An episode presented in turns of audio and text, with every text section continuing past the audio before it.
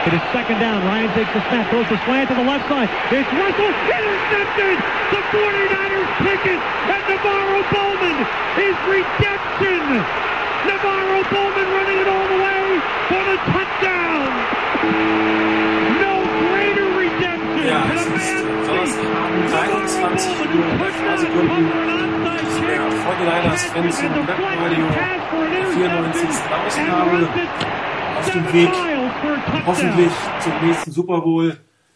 Zwei liegen hinter uns, zwei Playoff-Spiele und ich hoffe, dass noch mindestens zwei vor uns liegen, aber erstmal liegt eins vor uns gegen Seattle, darauf werden wir gleich eingehen, aber wie immer werden wir natürlich erstmal mit dem letzten Wochenende beginnen und wir, das sind in diesem Fall aus Rheinhessen wieder die Crew, 49er Chris B, hallo Chris Hallo, schönen guten Abend. und äh, Morin und sich Rainer, hallo Rainer. Namen zusammen. Ja, ich habe euch gerade ein bisschen arg leise. Das liegt aber an mir und nicht an euch. Ich mache wieder ein bisschen nach, dann höre ich euch wenigstens. Ja, ein äh, wirklich äh, interessantes Footballspiel liegt hinter uns meiner Meinung nach, äh, was äh, gut begann, dann etwas äh, brenzlig oder bedrohlich wurde und dann doch von den 49ers im Endeffekt relativ souverän über die Bühne gegangen ist. Ähm, gute Atmosphäre, Playoff-Atmosphäre, schon was ganz anderes im Playoff-Spiel zu erleben als ein normales Regular-Season-Game. Die Menge in Carolina, ich kann sagen, hat echt gestanden. Ähm, die ersten, ja, eigentlich das erste Quarter hat das gesamte Stadion nur gewackelt. Das war der absolute Wahnsinn. Ähm, bis im Prinzip Colin Kaepernick vor der Halbzeit den Touchdown erzielt hat. Danach war eigentlich ein bisschen Ruhe im Stadion und dann hat die Fortinanders auch ein bisschen einfacher. Aber die Atmosphäre vor, nach und während des Spiels einfach gigantisch, kann ich einfach nur sagen. Ja, wie ist es denn zu dem Sieg jetzt gekommen, beziehungsweise aus eurer Sicht, ähm, was waren dann so die Highlights des Spiels? Warum haben die Fortinanders im Endeffekt gewonnen, Chris? Die Frage ist äh, sensationell, weil ich glaube, da könnte man äh, eine ganze Menge aufzählen. Ähm, Im Endeffekt, weil sie mehr Punkte gemacht haben als die, äh, als die Panthers und äh, Gut, danke, das war die Sendung das für heute. Dafür, dafür gibt es, glaube ich, 50 Euro ins Phrasenschwein wahrscheinlich. Ja, mindestens. Ähm, ja, also ich glaube, das hat ganz viele äh, Facetten gehabt, warum die 49ers dieses Spiel gewonnen haben. Ich fand äh, in allen drei, ähm, drei Phasen, allen Bereichen, drei Bereichen des Spiels, Offense, Defense und äh, Special Teams, haben die 49ers ähm, meiner Meinung nach nahezu, ich sag mal, fehlerfrei gespielt. Äh, man hat das, was man während des Spiels ähm, wo man gemerkt hat, es läuft in die falsche Richtung, hat man relativ gut angepasst. Also die Adjustments haben gepasst innerhalb des Spiels. Ähm, äh, Kaepernick hat für mich meiner Meinung nach äh, wieder mal in den entscheidenden Situationen ähm, ja, gezeigt, dass, ein, dass er Plays machen kann, wenn es drauf ankommt. Ähm, der Touchdown auf Vernon Davis, äh, der war also kurz vor der Halbzeit, ähm, glaube ich, schon so ein Keyplay. Weil wenn man den dann nicht macht und ähm, man geht nicht mit einer Führung ähm, in die Halbzeit, ähm, man hat quasi, wird an der einen Yard-Linie gestoppt vom Gegner, das war für mich so der Momentum-Swing. Also ähm, vorher war das ja ein bisschen zäh, was die 49ers gebracht haben, ähm, abgesehen von den ersten beiden Drives, wo man keine Touchdowns, wieder mal keine Touchdowns gemacht hat. Und dann ähm, kommen die, die Panthers auf und dieser, dieses Play, glaube ich, einfach dieser letzte Drive, das war so ein Schlag ins Kontor bei den Panthers.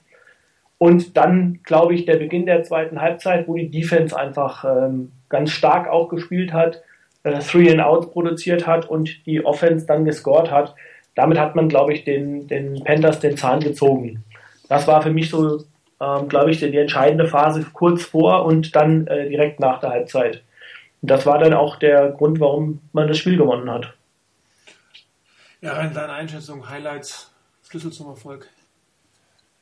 Also Chris hat eigentlich schon das Wesentliche genannt. Ich will jetzt nicht alles wiederholen. Ähm, Nur zwei, drei Punkte. Zum einen auch für mich war ein extrem wichtiger, ähm, extrem wichtiger Faktor dieser Touchdown vor der Halbzeit, weil es die Niners einfach nicht nur kurz knapp rangebracht hat, sondern in Führung gebracht hat. Und wie, de, wie Christa schon gesagt hat, das hat die äh, Panthers wohl ziemlich schockiert, dass sie da noch einen Touchdown kassiert haben. Ein zweiter Moment, ein zweites Keyplay oder eigentlich drei, also noch zwei dazu. Das eine Keyplay war natürlich dieser Stop beim Fourth and Goal, als die Niners hier mit dem Super Goal Line Stand verhindert haben, dass die Panthers Punkte gemacht haben. Sie haben zwar kurz danach Punkte gemacht nach dem Punt, aber es war für Selbstvertrauen und für Selbstverständnis, wie die Defense gespielt hat, glaube ich, immens wichtig, dass man es hier geschafft hat, in zwei solchen Situationen die Panthers bei drei Punkten zu halten. Das hätte auch ganz anders sein können.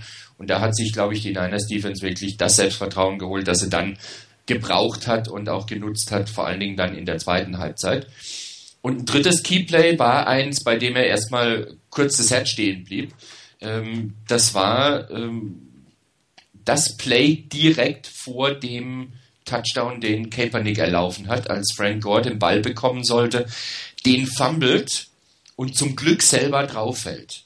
Das war so der Moment, wo ich gedacht habe, meine Güte, wenn der Ball weggegangen wäre, das hätte nochmal das Momentum in eine andere Richtung schwingen können. Das hätte den Panthers nochmal so richtig Auftrieb geben können.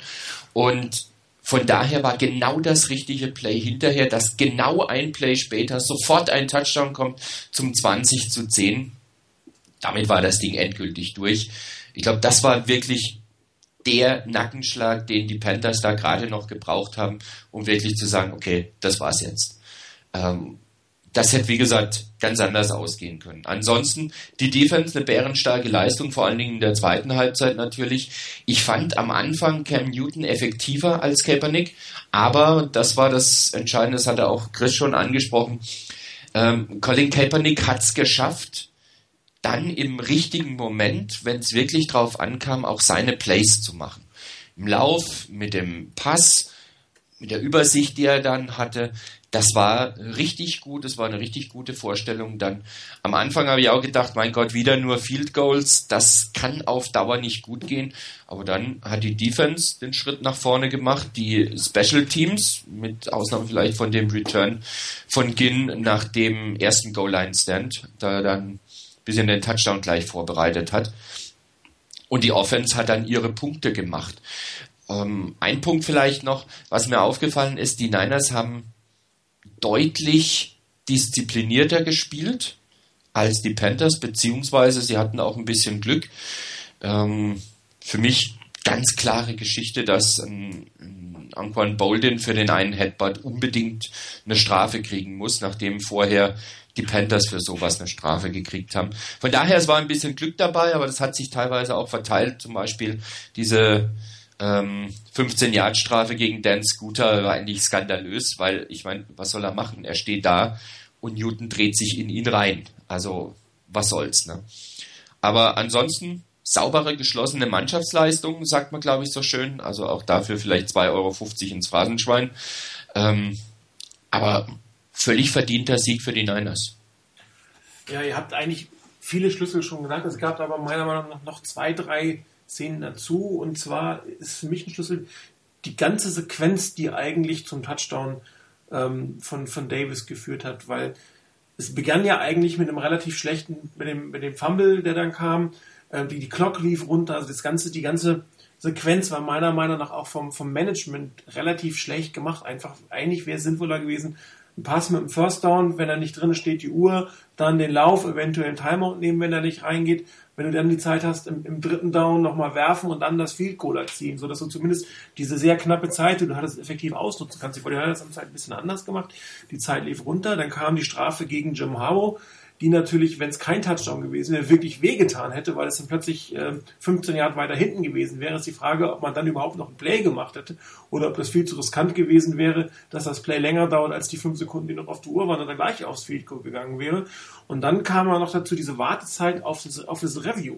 Und ähm, du hast, sie haben das gezeigt im Stadion, die, die, die verschiedenen Perspektiven und Erst sah es aus wie ein klarer Touchdown, dann haben sie zwei Perspektiven gezeigt, die eigentlich so aussahen, als wäre es kein Touchdown gewesen. Das ganze Stadion stand schon wieder auf den Beinen, die Spieler von den Panthers waren schon wieder voll energetisch geladen und dann sah man plötzlich eine Szene, die eigentlich eindeutig Touchdown gesagt hat und dann kam ja auch Karl Schäffers mit dieser, mit dieser Nachricht heraus und da, da ging die ganze Luft aus dem Stadion raus und die Luft von den Panther-Spielern ging eigentlich raus. Das hast du richtig gemerkt. Also diese ganze Sequenz, die eigentlich für die 49ers nicht gut angefangen hat und auch nicht gut hätte ausgehen können, gerade durch diese dämliche Strafe von Jim Harbaugh. Und da hat sich da einiges von seinen Spielern anhören lassen. Man hat einen von Bowling gesehen, man hat andere Spieler gesehen, die mit ihm geredet haben, die auch wirklich auf ihn ein, massiv auf ihn eingeredet haben. Und dadurch, dass das dann halt eine Strafe auf den Kickoff wurde, tat es im Endeffekt nicht weh. Das heißt, da waren innerhalb von, von, von ich glaube, zwei Minuten sehr viele Emotionen in die eine und die andere Richtung. Und die von den Einers haben diese emotionale Szene einfach gewonnen. Dann war die Halbzeit, dann gehen die Amis ja alle raus auf dem Stadion, die kommen auch nicht alle pünktlich wieder. Und äh, dann kamen die Panthers wieder aufs Feld und die Stimmung war mau. Und dann ging es mit dem Three and Out weiter und dann kamen die 49ers wieder und dann war es eigentlich vorbei. Dann war echt die, die, die ganze Energie aus dem Stadion raus. Und sie kam ein einziges Mal wieder. Das war dieser lange Drive, der mit den zwei Sacks endete. Und das ist für mich eine weitere Schlüsselszene eigentlich gewesen. Weil bis zu diesem Zeitpunkt sah die 49ers Defense nicht allzu gut aus. Sie haben relativ viele äh, Third Downs in den First Down zugelassen. Ähm, die, die Panthers gingen zwar langsam, aber sehr methodisch nach vorne. Und da plötzlich, als es in, in Scoring Ring, dann kamen diese beiden Sacks. Das heißt, diese ganze Energie, die ganze Spannung, die auch im Stadion wieder erstanden ist. Und was, was auch die Panthers hat man wieder angemerkt, die haben wieder so richtig ein bisschen Energie bekommen. Durch diese zwei Sacks nochmal wieder über den Boden gehauen worden. Das heißt, auch das war für mich einfach eine, eine Schlüsselszene, die, die es hinterher verhindert hat, dass, dass die emotionale Einstellung des Teams und des Publikums ähm, geholfen hätten, dieses Spiel noch zu gewinnen. Ja, und es war ja noch lange nicht entschieden. Ich meine, ich glaube, das war der, da haben die von den anderen noch mit sieben Punkten geführt zu dem Zeitpunkt oder zehn, ich weiß es gar nicht so genau. Zehn, zehn ne? Mhm. Ja, und, und äh, das Ding war noch lange nicht gelaufen. Also wenn das zum Touchdown gekommen wäre, das wäre noch mal ein richtig enges Spiel gewesen.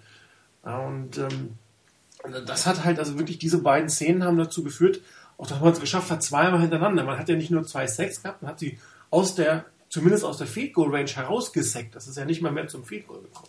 Und das waren in der zweiten Halbzeit eigentlich der große Schlüssel. Danach war das eigentlich durch. Das hatten auch alle im Stadion gemerkt. Das, das haben die Spieler gemerkt. Auch wenn noch Zeit war, das Spiel in dem Moment, das war eigentlich so das letzte Aufbäumen, was da verhindert wurde. Und das war nochmal richtig schöner, schöner Schlüssel. Und, und das sind halt so Dinge, ähm, die, die, findest du in keinem Statsheet. Da stehen dann zwei Sex.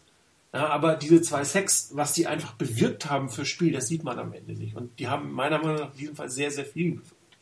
Es war auch, glaube ich, eine, eine Situation, ähm, das kam ja auch, äh, nachdem die, die Panthers einen sehr, sehr langen Drive auch hatten. Genau, es waren zwölf Plays oder sowas. Das genau, also das ja. heißt, die, die Panthers haben unglaublich viel Energie in diesen Drive reingesteckt. Ähm, das hat lange gedauert, also ich weiß nicht, ich glaube auch sechs, sieben Minuten, acht Minuten, also wirklich eine lange Zeit. Äh, die Panthers brauchten auch, um so weit nach vorne zu kommen. Und dann war man plötzlich in Scoring-Reichweite und dann kriegt man so ein Ding, ähm, diese 2-6 quasi von Bug geknallt. Ähm, ich glaube, das war dann auch das Zusammenspiel, wie du es eben beschrieben hast, mit dem langen Drive vorher und die 49ers, das haben sie ja auch gezeigt, auch in den ganzen Spielen, sind dann auch in der Lage, ihre eigenen Drives lange zu gestalten, sodass man wusste, wenn man jetzt nicht scored, am besten sogar einen Touchdown scored, ähm, dann besteht natürlich die Gefahr, dass die 49ers, wenn sie wieder in Ballbesitz kommen, irgendwann die Uhr runterspielen. Mhm. Und ich glaube, das war denen dann auch irgendwann klar, dass das, äh, dass das Ding gelaufen ist dann in dem Moment. Ja, zumal die, die 49ers Defense, ja, sie hat ja, ja, nichts Langes zugelassen. Ne? Ich meine, sie hat diesen Drive, der, der Drive war zwar sehr lang, aber was sie jetzt nicht mehr zugelassen haben, waren solche Dinge wie, wie der Touchdown oder wie einmal vor dem, vor dem, vor dem Field Goal, glaube ich, der, der 25-Yard-Pass äh, auf, auf Greg Olsen. Diese Dinge haben sie einfach nicht mehr zugelassen. Die Panthers müssten sehr, sehr kurz gehen. Also äh, mal hier ein paar Yards, da ein paar Yards, einmal wieder First Down. Sie haben viele First Downs erst im dritten Down bekommen. Sie haben sie bekommen. Aber die, im Prinzip war der Druck groß genug, um ähm, zu verhindern, dass Cam Newton nochmal tief geht. Und äh, die 49 Defense, Lauf-Defense hat er wirklich hervorragend gespielt. Gerade gegen die Running Backs haben die ja sehr gut gespielt. Ich meine, die meisten Laufers hatte Cam Newton. Die Running Backs haben ja ganz, ganz alt ausgesehen. Ähm, und, und da haben sie da im Prinzip die Big Plays, auch das, was ihnen quasi beim ersten Mal das Play gekostet hat, das haben sie verhindern können. Und ähm, man hatte auch nicht den Eindruck in der zweiten Halbzeit, dass die 49ers Defense da noch groß was zulässt. Ja, ich meine, klar, es kann immer was passieren, da geht mal ein langer Pass, kommt eine Pass, da kommt eine Pässe dafür in Straf, du weißt ja nie, was kommt. Das, das, da kannst du ja dann teilweise in dem Sinne nichts für, das passiert dir einfach oder irgendeiner bricht einen Tackle und dann ist derjenige durch. Äh, aber an sich von der normalen Art der Defense hatte man nicht das Gefühl, dass die 49ers hier nochmal was abgeben wollen würde. Also spätestens im vierten Viertel war das eigentlich durch.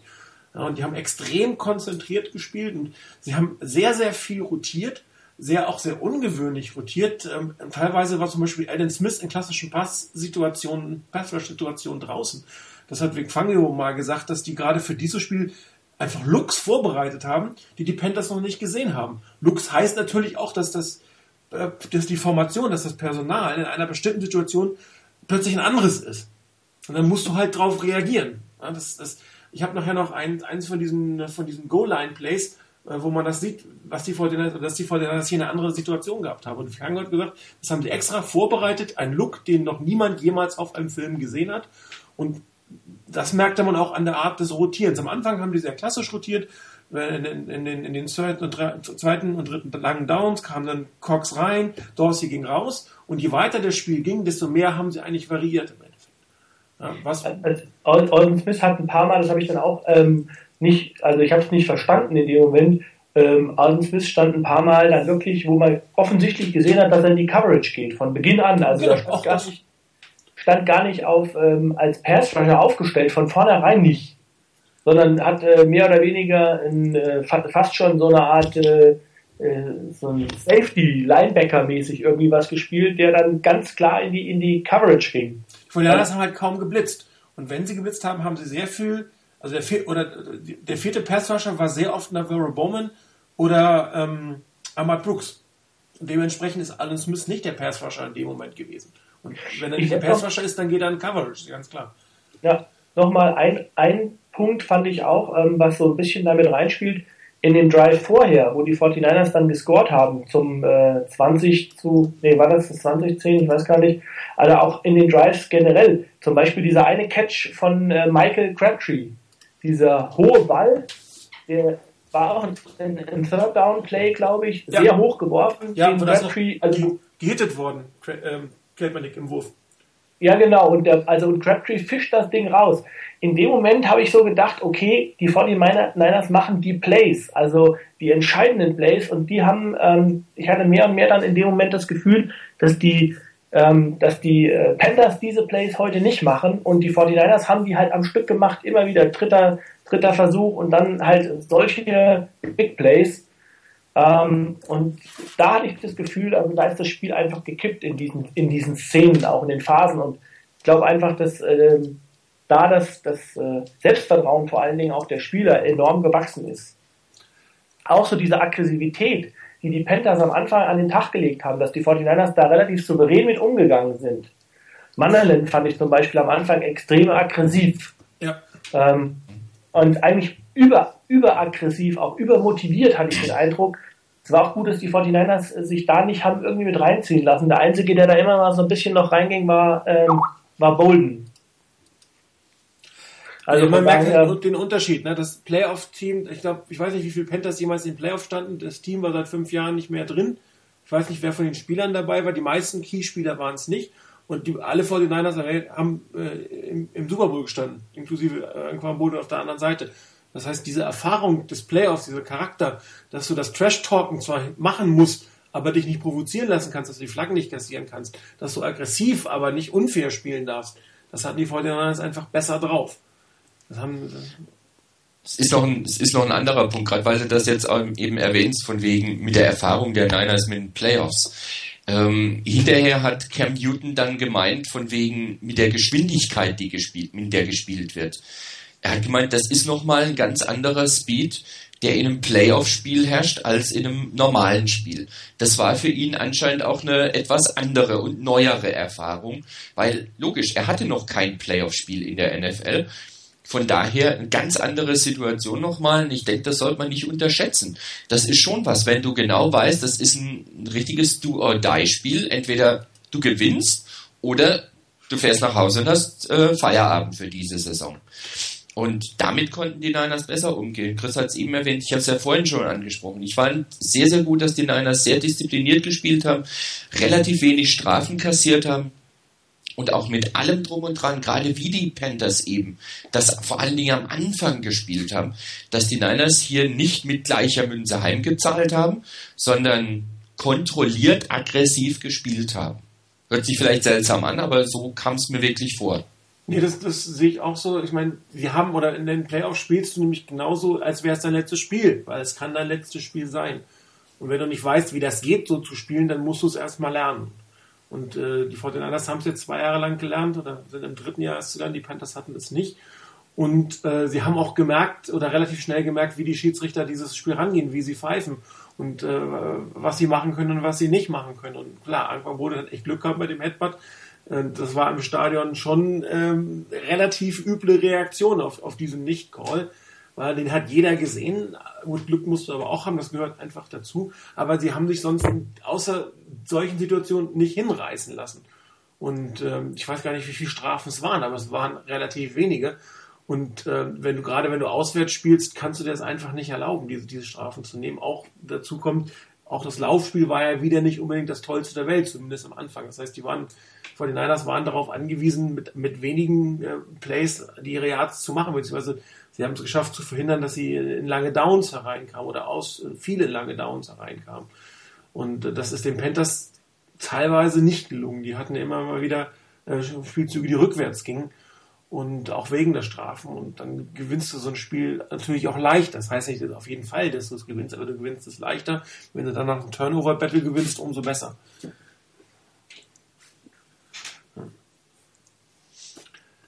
Ja, was ähm, noch aufgefallen ist, und das ist das, was mir für ähm, nächste Woche ein bisschen Sorgen macht, ist, ähm, dass sich Colin Kaepernick von dieser Atmosphäre beeindrucken lässt.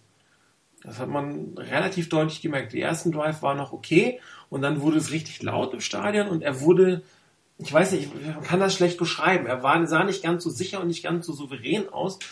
Ähm, Im Prinzip das, was ihm in Seattle die letzten Jahre passiert ist, wo er wirklich von, von der Menge, von der Lautstärke beeindruckt war und das war hier ein Stück weit auch. Er hat am Anfang relativ einfache ähm, Bälle nicht geworfen, beziehungsweise die Receiver übersehen. Das ist, je, je länger das Spiel dauerte, desto besser wurde das. Wobei er auch in diesem Spiel ähm, die schwierigen Würfe gemacht hat und die einfach nicht, um es mal ganz plakativ zu sagen. Also da waren wirklich einige Dinge dabei, wo der einen Kopf gefasst hat und andere Sachen, wie der Pass, den Chris erwähnt hat, auf Michael Crabtree, wo du dich fragst, wie wird er diesen Ball überhaupt noch los? Also das ist zwischen Genie und Wahnsinn. Das ist auch die ganze Zeit gewesen, aber am Anfang, wo es sehr laut, sehr unruhig war, fand ich ihn persönlich auch sehr unruhig. Und das ist das, was mir für, für Sonntag ein Stück weit Sorgen macht, dass er sich, warum auch immer, ich kann es mir nicht erklären, sich so dermaßen von, von dieser Atmosphäre, von der Lautstärke, von den Fans in irgendeiner Form, ich weiß nicht, ob er sich gestört fühlt, aber ob er, ob er, ob er ähm, aber einfach damit nicht zurechtkommt, ob er besonders cool sein will und sagt, das macht mir nichts aus, ich habe keine Ahnung. Aber das ist, das ist spürbar gewesen. Und je leiser es wurde, desto sicherer wurde und je besser wurde er. Und äh, nachher hat er eigentlich ähm, wieder so gespielt, wie man es von ihm erwartet, bis auf die Szene, wo er fast den Pick 6 kassiert hatte. Das war natürlich äh, etwas Glück, um es mal so auszudrücken, da, dass, dass da nichts passiert ist. Das war äh, kurz vor dem Touchdown. Wobei, äh, der Touchdown ist ja hinterher sowieso gekommen durch, durch den Pass auf, ähm, auf Steve Smith. Da, da hat er aber echt Suff gehabt, das war der zweite Mal hintereinander, dass er bei einem vergleichbaren oder einem ähnlichen Pass, einer ähnlichen Situation den Pick 6 nicht kassiert hätte. Da haben die, die, die Gegner wohl was gesehen. Da müssten die Coaches drauf achten. Ähm, da sind, da war der, der Defense Back sehr schnell, äh, was das angeht, diesen, diesen Pass zu werfen hätte ich, hätte ich dann gern mal in so einer Situation, dass man, dass er, dass die Coaches ihm mal sagen, er muss mal in so einer Situation mal einen Pumpfake machen und dann mal einen tiefen Ball. Dann, äh, ja. wenn man dann einen tiefen Ball auf einen schnellen Receiver hat, dann ist das Ding durch. Ja, beziehungsweise es, es führt dazu, dass die Defense in solchen Situationen nicht irgendwie Man-to-Man, also wirklich Bump, Man, Man, äh, na, Bump and Run spielt, direkt dran steht, weil sowieso nichts Langes kommt. Ja, wenn du dich darauf, wenn du, wenn du dich darauf konzentrierst, die First Down Markierung ähm, zu verteidigen, hast du natürlich ganz andere Optionen, auch in die Bälle hereinzuspringen. Und darum zeige ich mich dann auch gemacht, diesen, diesen Ball, den Cam Newton auf Steve Smith geworfen hat, den werfen die vor den Niners nicht. Das ist sehr schade. Der muss ja nicht immer ankommen, muss ja nicht immer zum Touchdown gehen, aber den mal zu werfen und die Defense dazu zu zwingen, sich darauf einzustellen. Ich weiß nicht, ob Kaepernick ihn nicht kann, ob, ob Drake Roman den nicht mag, ich habe keinen blassen Schimmer. Das ist, ein, das ist ein Spielzug, den relativ viele Teams machen, außer die 49ers. Die spielen ihn nicht. Und den kannst du sowohl aus der eigenen als auch in die fremde Endzone reinmachen. Das wäre meiner Meinung nach ähnlich wie du sagst, Chris, der, der bessere Pass in diesem Fall gewesen, weil das wird, wenn er incomplete wird, gut, aber Pick 6 kriegst du damit nicht. Ähm, Nochmal zu dem, zu dem, was du gesagt hast mit, mit Kaepernick, ähm, die, seine Unsicherheit. Ich muss sagen, ähm, ich hatte das, ich, also so habe ich es gar nicht wahrgenommen vor dem Fernseher, muss ich ehrlich gestehen.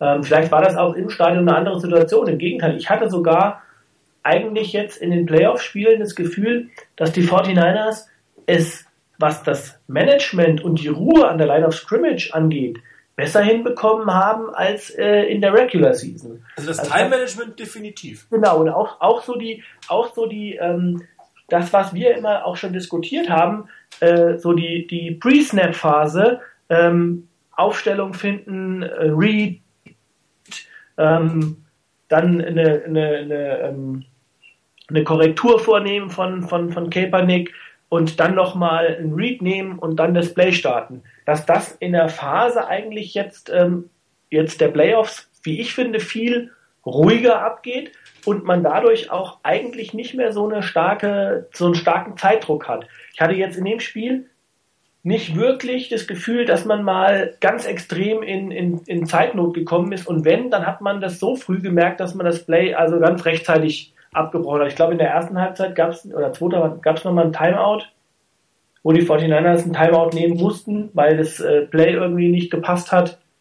Ähm, aber diese Situation, dass man da regelmäßig schon irgendwie ruckzuck zwei Timeouts verbraten hat und dann nur noch mit einem Timeout dasteht und ständig irgendwie bei jedem Play das Gefühl hat, dass man, ähm, dass man unter Druck steht, das hatte ich jetzt nicht. Also das war auch im, war auch deutlich besser als zum Beispiel im, im Packers Game. Da hatten wir das ja in der, in der ersten Halbzeit noch und in der Regular Season hatte ich das Gefühl, dass eigentlich die 49ers selbst in Phasen, wo es ruhig war, in Stadien, im eigenen Stadion, häufig in Zeitnot gekommen sind. Und das, finde ich, hat sich schon verbessert. Also von daher, ich weiß nicht, den Eindruck, den du hattest, konnte ich jetzt vor dem Fernsehen gar nicht so nachvollziehen. Ich, ich meinte auch nicht die Situation vor dem Snap, sondern wirklich nach, also in den Plays. Okay. Er hat, ähm, siehst du halt im Stadion dann doch besser als am Fernsehen. Er hat relativ häufig am Anfang besser stehende Receiver übersehen, also wirklich übersehen. Ähm, einmal beim, beim, vor dem zweiten Field Goal hat er einen völlig freien Malke Crabtree einfach überworfen aus zehn Metern. Also das war, ja, da, da, das, da sah ja, dieser ganze Bewegungsablauf sah komisch aus. Dann hat er einmal den Frank Gore an der Seitenlinie viel zu spät angepasst. Ähm, das sind so Kleinigkeiten, ne? also, wo, er, wo man das Gefühl hat, er muss erst ein Stück weit sich setzen, ein Stück weit zur Ruhe kommen und dann kam das auch besser. Dann kamen die Pässe besser, die kamen präziser. Ähm, er hat äh, den, den besseren Mann gefunden.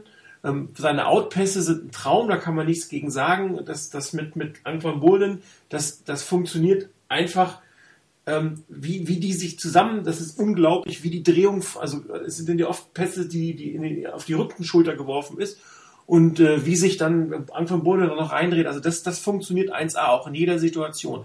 Aber diese gerade das, wo die mit Touch geworfen werden müssen, das hat gerade am Anfang meiner Meinung nach bei ihm echt Schwierigkeiten gemacht und ähm, er hat hinterher einfach ruhiger aus, ich weiß nicht sagen, es sah einfach ruhiger und abgeklärt, abgeklärt ist vielleicht das Wort, sah es ein Stück weit aus. Also, und zwar nicht das beim Snap, das war definitiv besser die letzten, diese Male, aber im Play. Also er hat noch zu viele, zu freie Spieler ähm, übersehen, was dann halt immer zu den Field Goals führt. Ne? Also dass, dass sie gerade, sie auch unbezeichnen für die 49ers, dass die irgendwie immer mit zwei Field Goals anfangen.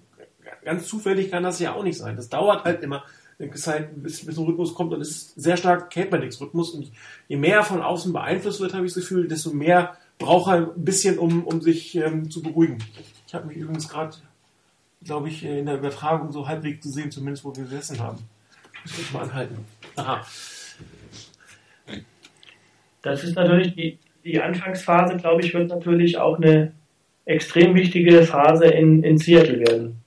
Weil die die Seahawks äh, immer dann gut aussehen, wenn sie stark beginnen, finde ich. Ähm, ja. Wenn sie, wenn sie ähm, schlecht beginnen, dann kommen sie selber immer in Bedrängnis. Und ähm, dann müssen sie am Ende auch größeres Risiko gehen. Und ich glaube, gegen ein Team wie die 49ers ähm, wird das dann auch wirklich Risiko sein. Also weil viele Teams einfach nicht in der Lage waren, dann äh, das Tempo mitzugehen und auch die, die, den Seahawks dann, wenn sie hochgeschaltet haben, Paroli zu bieten. Hat man gegen so Teams wie Tampa Bay gesehen ähm, oder auch jetzt auch selbst das Spiel gegen New Orleans. Ähm, da hat man gesehen, wenn die, wenn die äh, ein bisschen cleverer gewesen wären, meiner Meinung nach, dann hätten die Saints auch gute Chancen gehabt, dieses Spiel zu gewinnen. Also von daher. Die erste Halbzeit halt verbaselt, ne? Genau, wird die, die Anfangsphase wird sehr wichtig sein, auch in dem Spiel. Und es wird auch sicher sein, wirklich mal die, mindestens mal einen Touchdown aus diesen zwei, zwei Sachen zu machen. Weil man hat es ja gesehen, du spielst, du bist relativ gut und äh, machst nur zwei Field Goals, ein gutes Play und schon liegst du zurück. Ja, das ist halt eine blöde Sache für ein Team, was eigentlich in dem Moment ähm, etwas stärker ist als, als, als der Gegner. Ja, dann holst du den Gegner natürlich auch ein Stück weit zurück.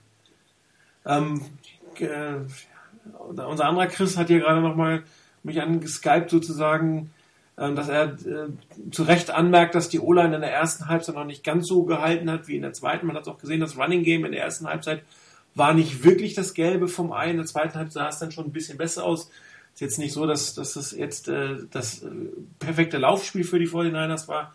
Aber ähm, Frank Gore hatte am Anfang doch eher kürzere, kürzere Läufe und erst gegen Ende oder in der zweiten Halbzeit kam, kam relativ mehr Yards hinten dran. So richtig, wobei die Protection meiner Meinung nach im Pass schon von Anfang an relativ gut gestanden hat. Jetzt höre ich nicht, ob einer von euch was sagt. Ich, ich wollte wollt nicht ständig äh, dazwischen fahren. Der Rainer ist ja auch noch da.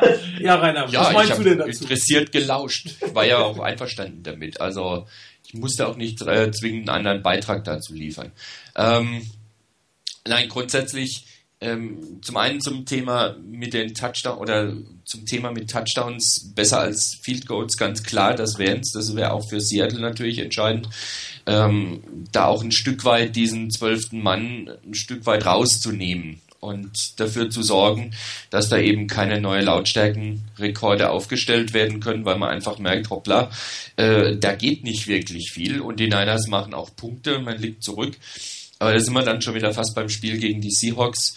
Ähm, da kommen wir ja noch dazu. Äh, ja, ansonsten, äh, wer wirklich gut gespielt hat, war das defensive Backfield. Ähm, Diesmal hat äh, Carish Fox nicht ganz so viele Gelegenheiten gehabt, aber ich glaube, es war äh, sehr gut, ihn wieder zurückzuholen. Man vermisst Carlos Rogers die letzten beiden Spiele nicht wieder. Nichtsdestotrotz, falls man, äh, falls die 49ers im Super Bowl spielen, wird man ihn, glaube ich, brauchen, weil er da mit relativ vielen Wide Receivers auf der anderen Seite rechnest gegen, gegen die Seahawks. Die spielen ja eher doch ähm, mit weniger Receivern auf dem Feld. Ähm, würde ich mich fast mit, mit äh, Parrish Cox auf der Slot-Position besser fühlen als mit Carlos Rogers, oder?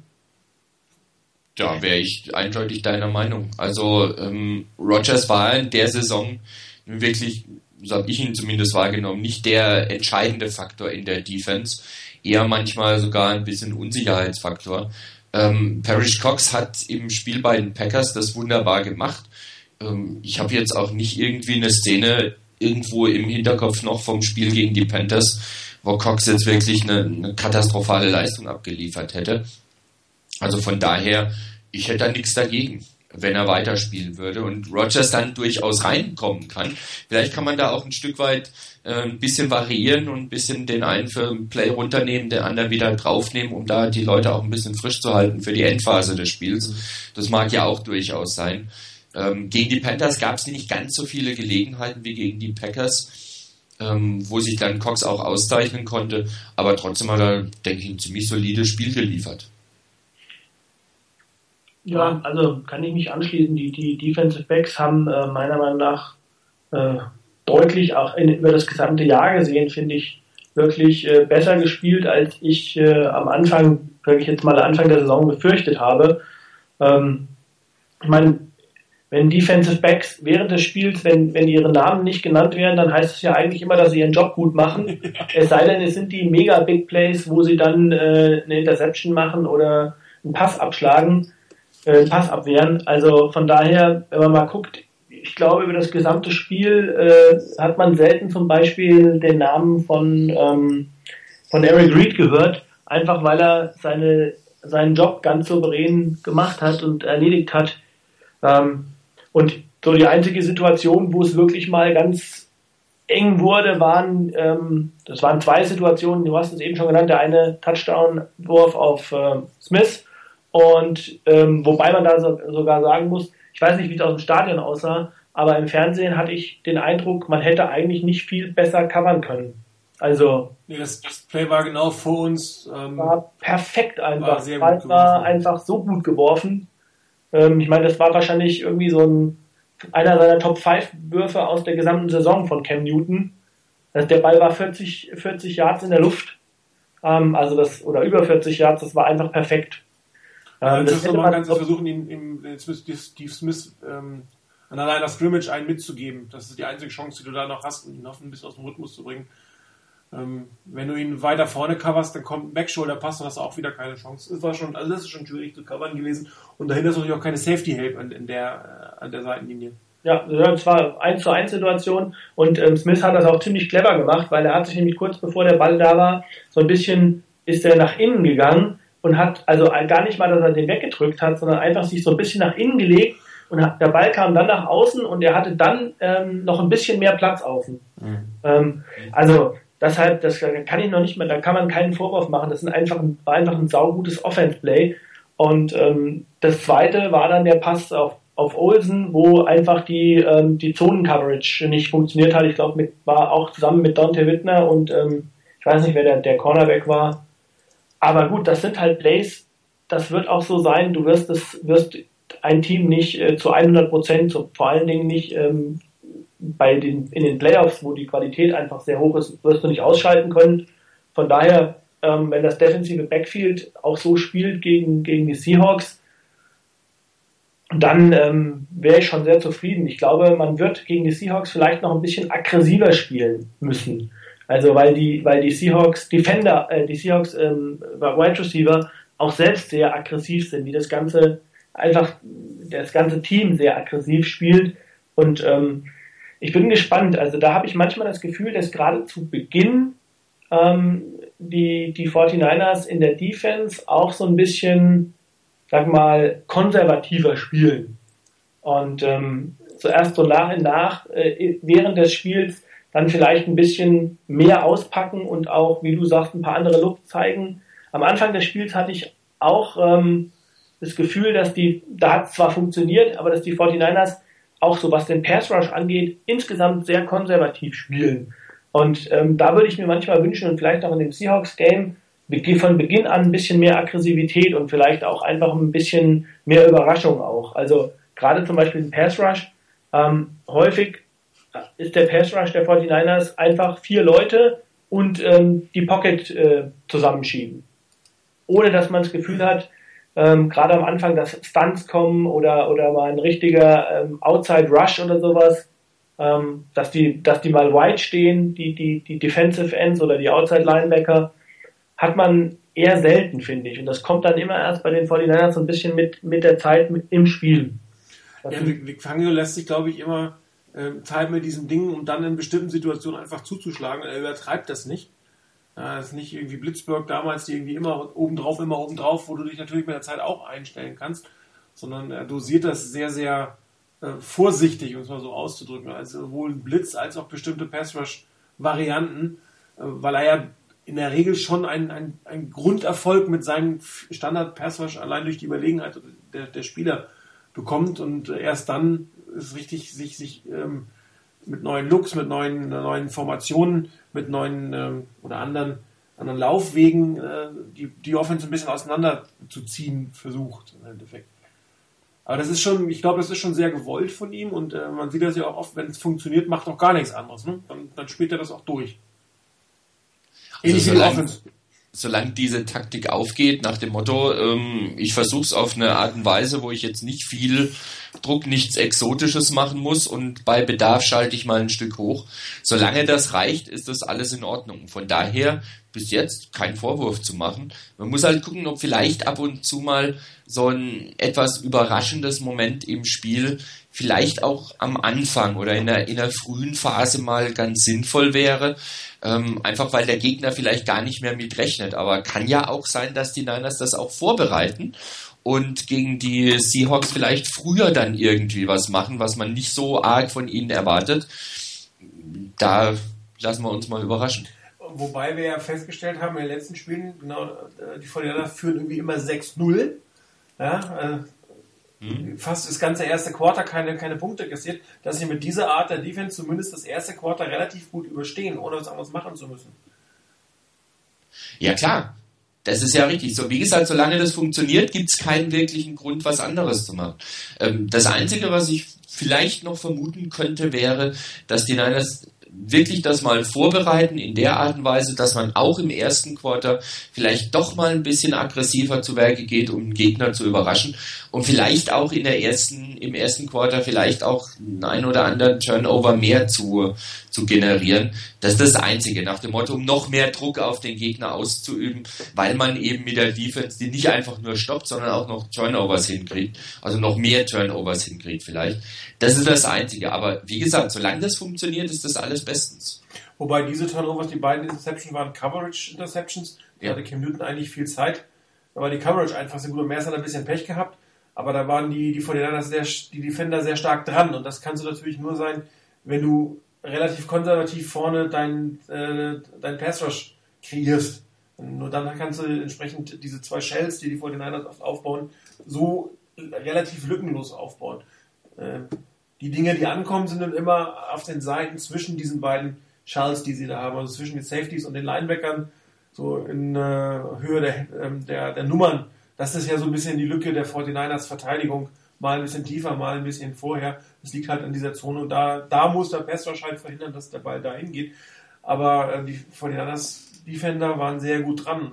Patrick Willis hat die Interception zwar auf einem gemacht, weil der Ball abgefälscht wurde, aber war so dicht an seinem Gegner dran, äh, dass der den Ball nie und nimmer bekommen hätte und dann stand er auch noch richtig und macht diesen Catch. Also das, das ist eine Kombination aus beiden, die nur dann geht, so wie die Finale zu spielen, wenn, wenn du mit vier Mann Pass Rush machen kannst.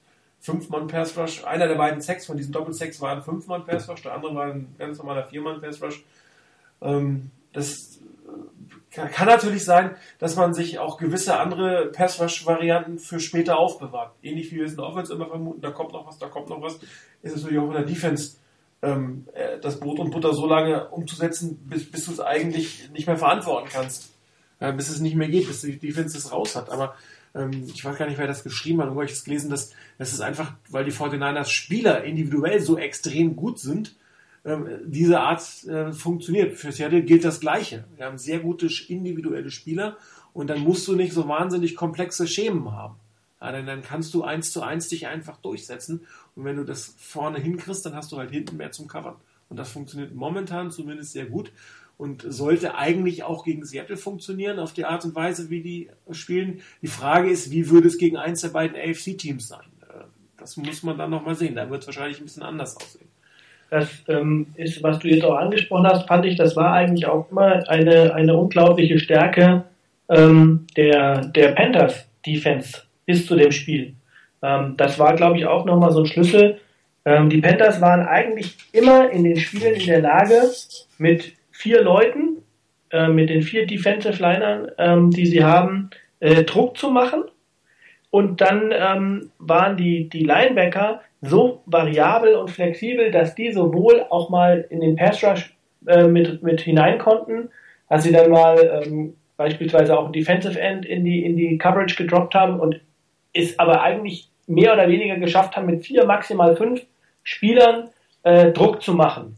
Und der Rest konnte dann in die Coverage gehen. Also entweder mit sechs oder mit sieben Leuten ähm, dann in der Coverage. Und da war natürlich auch insbesondere der Riesenvorteil, dass die, die Linebacker von den Panthers äh, sehr, sehr gut im Covern waren, insbesondere Keatley in der Mitte und äh, Thomas Davis. Und ähm, ich fand auch, das war eine Situation, dass da, ich weiß nicht, Luke Keatley war in der zweiten Halbzeit mehr oder weniger aus dem Spiel. Also der eigentlich dominierende Linebacker, ich kann mich nicht erinnern, er hat im, in der ersten Halbzeit einmal hat er einen, einen Sack gemacht, glaube ich, ähm, wo aber auch äh, Goodwin schlicht und ergreifend den, ähm, den Blitz nicht registriert hat, weil der so ein bisschen verspätet kam, delayed kam. Ähm, aber ansonsten in der zweiten Halbzeit habe ich da nicht viel von gehört. Das haben die 49ers unglaublich gut hinbekommen, ähm, dass die, die Panthers da äh, mit ihrem Erfolgsrezept, was sie in der Saison hatten, nicht zum Erfolg kamen. Und die, insbesondere die Linebacker fand ich sehr gut aus dem Spiel genommen waren. Also ähm, Panthers Defensive Backfield ist relativ schlecht und das ist wegen der guten Front 7 oft nicht aufgefallen, um es so auszudrücken. Und die Front Seven ist einigermaßen im Schach gehalten worden, beziehungsweise, um auf Quickly zu gehen, der war sehr viel auf Davis gestellt. Also der hat sehr viel Coverage-Arbeit geleistet und nicht ohne Grund hat Vernon Davis einen einzigen Catch gehabt. Ja, und auch der Touchdown, äh, da war auch in der Coverage und Kickleys hingefallen. Ist die Frage, wenn der nicht ausgerutscht wäre, obwohl der war so weit am Ende, hätte er den auch nicht gecovert. Aber Vernon Davis, ich will nicht sagen schwache Leistung, aber schlechten Statistiken sind zum großen Teil auf Luke Kuechly äh, zurückzuführen, weil der einer der beiden war, den haben sie permanent double gecovert und er war in der Regel einer der beiden. Und dann hat er natürlich als Linebacker in seiner eigentlichen Linebacker Pass Rush äh, ähm, Situation nicht mehr ganz so viel Effekt, aber ähm, er war schon relativ präsent, fand ich. Ja, und äh, Vernon Davis hat sehr, sehr wenig ähm, Bewegungsspielraum gehabt in diesem Spiel. Ich meine, den entscheidenden Touchdown für ihn hat er gefangen, das wird ihm auch immer wieder passieren. Da ist er gut genug für, aber dem Impact auf dem Feld, also ähm, am Ende hat man kaum noch auf ihn geguckt, weil er war einfach immer zu. Und meistens war Kikli mit dabei. Heißt, heißt dann aber auch im Prinzip, dass man in quasi genau auf diese Art und Weise, dass man, ich meine, das haben wir ja auch schon anders gesehen, dass man Vernon Davis äh, viel mehr in die Protection gesteckt hat äh, und ihn ähm, mehr an der Line of Scrimmage gelassen hat, um, um ähm, zusätzliche, ähm, zusätzlichen Schutz zu geben für den, für den Quarterback, dass man ihn hier deutlich mehr auf Passrouten geschickt hat mhm. und damit natürlich dann ähm, auch Kikli gezwungen war, ja. mitzugehen. Ja. Und das, ähm, dann, das heißt, damit war er ja eigentlich für den Rest der Geschichte aus dem Spiel. Genau. Äh, es gab auch eine Situation, ich kann mich nicht mehr dran, genau dran erinnern, wo das war. Ähm, aber da hat man auch gemerkt, dass eigentlich, wenn man, wenn man hinter die, ähm, ähm, wenn man hinter die erste Linie gekommen ist, hinter die Defensive Line der Panthers, dass dann ziemlich viel Platz war, weil die, der Rest ziemlich äh, stark in, in Coverage-Aufgaben war und ähm, ich glaube, war das, ich, entweder war es ein Lauf von Kaepernick oder war es ein Lauf von Gore? Ich weiß es gar nicht genau. Aber ähm, auf jeden Fall war das so, dass ich schon den Eindruck hatte, dass da auch äh, die Panthers mit einer Situation konfrontiert waren, die sie so noch nicht hatten. Einfach auch wahrscheinlich die Präsenz jetzt von Davis, von Crabtree und von Bolden auf dem Platz. Genau das ist der Unterschied. Genau das ist der Unterschied. Da standen drei Leute auf dem Feld, die du irgendwie immer covern musstest. Und du kannst nicht alle drei Double covern. Und was, sie, was die halt gemacht haben, sie haben sich nicht von Davis schlagen lassen wollen. Muss man ja, so das, ist, das, ist auch ein, das ist auch ein Punkt, der bei NFL Network im Vorfeld vom Spiel genannt wurde und weshalb da ähm, doch häufiger mal die Niners als Favorit genannt wurden in dem Spiel. Einfach weil trotz starker Defense ähm, hier einfach gesagt wurde, du hast Bolden, du hast Crabtree, du hast Davis. Das sind drei Leute, die du im Passangriff der Niners wirklich ernst nehmen musst. Das ist also keiner, wo du sagst, na ja gut, lasse mal machen, versuchen, vielleicht klappt mal was, sondern die musst du alle drei wirklich ernst nehmen. Und wenn du die drei nimmst und nimmst in Double Coverage, dann hast du sechs Leute in der Defense weg, lass mal vier Leute auf, auf Kaepernick gehen, dann hast du zehn, dann hast du noch einen. Ja. Äh, das, das geht sich nicht aus. Das heißt, irgendwo musst du mal jemanden wegnehmen und den haben sie halt nicht wegnehmen wollen, unbedingt bei Davis, weil sie vermutet haben wohl, dass die Niners hier mit, mit Davis arbeiten wollen. Ähm, und das finde ich dann auch wieder einen guten Gameplan der Niners dass sie hier einen Luke Kuechly zum Beispiel wirklich beschäftigt haben. Also auch gesehen haben, der ist dafür zuständig, der geht da fast jedes Mal mit. Also müssen wir mal gucken, den beschäftigen wir. Sobald der beschäftigt ist in der Coverage auf Davis, kann er woanders keinen Schaden anrichten. Bei dem, wenn du da anguckst, zum Beispiel das Spiel, ich weiß gar nicht mehr gegen wen das war, als er da seine 24 Tackles hatte. Ich habe mir das Spiel mal angeguckt, also mit Ton und du hast nicht mehr hören können. Bei jedem Defense Play hieß es Tackle Kickley, Kickley, noch was. Du hast den Namen nicht mehr hören können. Der war eigentlich geklont. Das war die einzige Erklärung. Und die Niners haben es geschafft mit ihrem Gameplan, wirklich dafür zu sorgen, dass der quasi aus der Gleichung mal rausgenommen wurde. Klar hat er natürlich Einfluss gehabt, du konntest nicht unbedingt auf Davis spielen, aber man hat ihn aus dem ganzen Spiel rausgenommen und gerade die Stärke, die er da hatte, überall auf dem Feld zu sein und überall das Play noch machen zu können, das ist ein Stück weit, habe ich zumindest den Eindruck gehabt, verloren gegangen in dem Spiel. Ja, also man muss sagen, das ist schon echt ein äh, ziemlich starker Mittellinebacker. Wir hatten das ja auch in der, in der Show letzte Woche gehabt. Meiner Meinung nach ist er der beste 4-3 Inside-Linebacker er ist groß, er ist stark, er ist schnell. Auf den musst du schon, für den musst du schon eine Lösung haben. Wie auch immer du es machst. Und das war halt eine gute Art und Weise. Ähm, die Seattle Seahawks werden ihn anders covern. Die werden überall Thomas wahrscheinlich äh, eh nicht, nicht unbedingt eine Doppeldeckung gegen, gegen Vernon Davis gehen. Da wird es wahrscheinlich eher gucken, ob man, ob man Anquan Baldwin aus dem Spiel nimmt und dann den nicht ganz fitten äh, ähm, Michael Crabtree quasi das Spiel machen lässt. Also das wäre meine Vermutung. Ähm, während ich glaube, die äh, Panthers ihrem Safety alleine nicht unbedingt getraut haben, Vernon Davis zu covern. Das, das defensive Backfield ist eh nicht das Beste von den Panthers. Das war halt deren Methode. Und äh, ja, sie haben immer noch einen Thomas Davis, der im Prinzip das Laufspiel dann machen kann, oder Star Lutulelli, der, der, der in der Mitte ein bisschen was macht.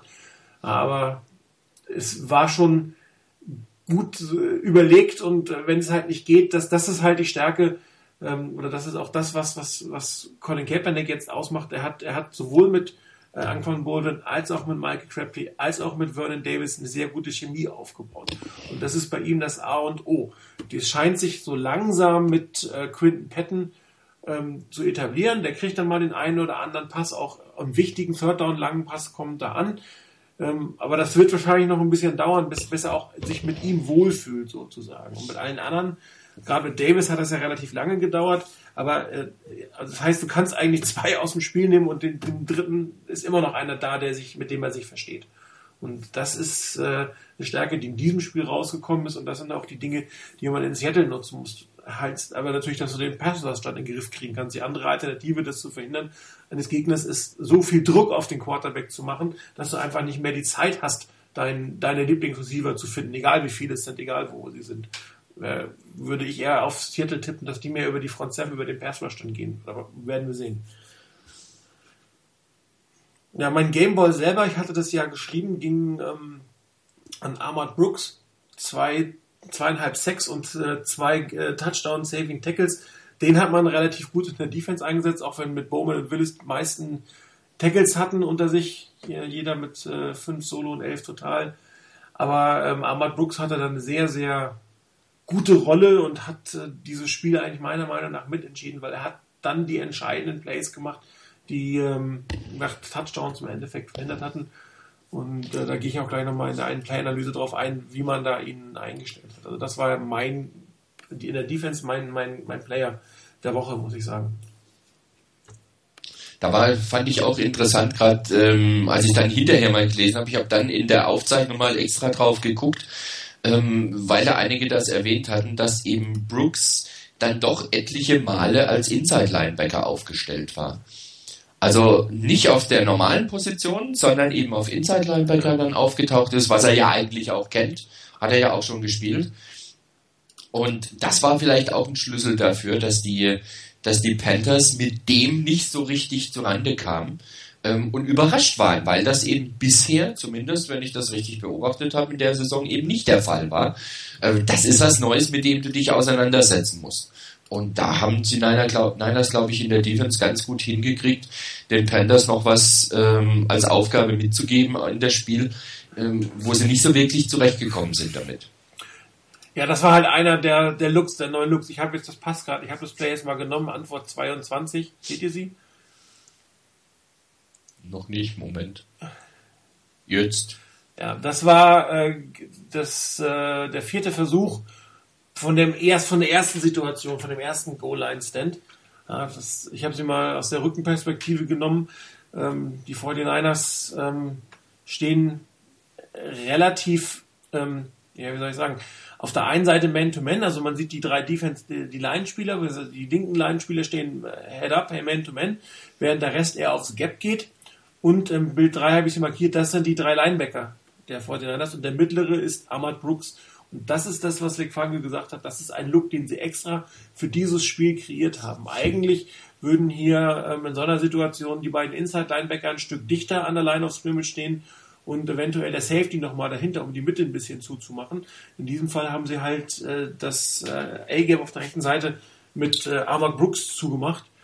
Ähm, vermute auch, dass das eine Tendenz ist der Panthers, in solchen Situationen über rechts zu gehen. Man sieht ja, dass die Lücke auf der linken Seite eigentlich die größere ist und dass der Guard da relativ viel Platz hat, ähm, einen Double-Block auf der einen oder anderen Seite zu machen oder einen der rankommenden Defender zu nehmen. Aber die, die, die Panthers haben fast alles an der Goal-Line nach rechts gestellt und eben dementsprechend steht die 49ers Defense nach links verschoben und Arnold Brooks über das Loch, über das dann Cam Newton im Prinzip kommen wird. Im Bild 3 sieht man dann, da ist schon der Snap und da ist Brooks noch hinten im Backfeld. Also er steht noch in der Endzone, liest das Spiel im Endeffekt noch und erst ähm, im, im äh, vierten Bild äh, nee, auch da steht dann das ist halt die, das gleiche Bild aus der anderen Perspektive. Und erst im fünften Bild sieht man, dass er den nach vorne macht und auch genau sieht, wo Cam Newton halt den, den, äh, den, den Ball hinlegt. Er könnte ja auch noch weiter versuchen, nach rechts zu gehen oder über, über rüber zu gehen.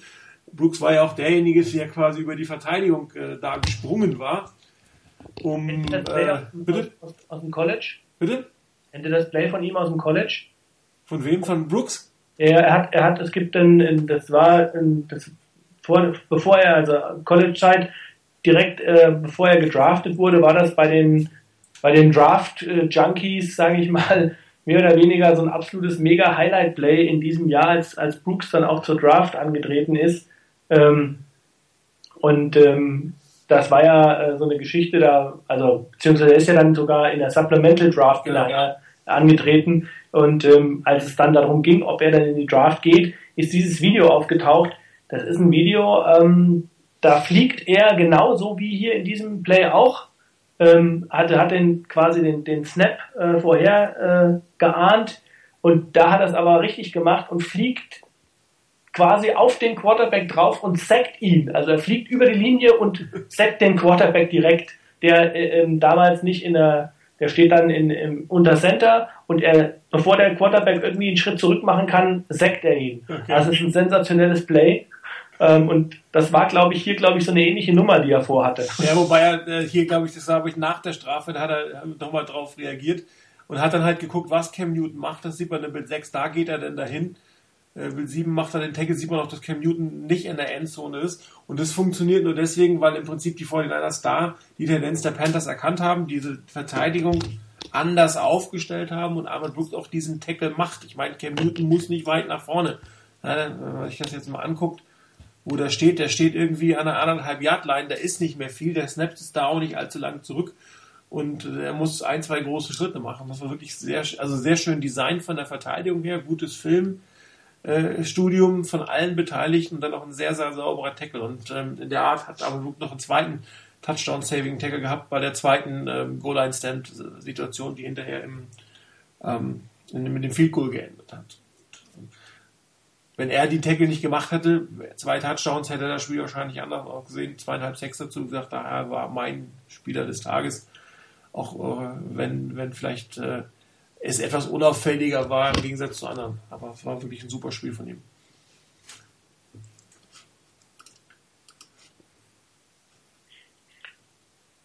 Ich kann, ich kann nichts dagegen sagen. ähm, ich, insofern auch, weil ich das Gefühl hatte, dass äh, Ahmad Brooks eigentlich einer ähm, war von den Spielern, die mich in den letzten Spielen davor nicht so hundertprozentig überzeugt haben. Ähm, und auch ich äh, da nicht ganz sicher war, ähm, ob er vielleicht nicht so ein bisschen die Schwachstelle werden könnte. Weil ich fand, er hatte einen ganz, ganz starken Beginn der Saison und danach hat er so ein bisschen nachgelassen. Also auch, glaube ich, seine ähm, hat weniger, also auch ist auch weniger in den Statistiken aufgetaucht. Und ähm, dafür war es, glaube ich, ziemlich wichtig, dass er jetzt äh, wieder so ein, so ein, sagen wir mal, Phoenix aus der Asche Spiel hatte, ähm, und da nochmal richtig, äh, ja, nochmal irgendwie eine Schippe draufgelegt hat, ähm, weil das einfach die 49ers auch viel, viel un unberechenbarer macht.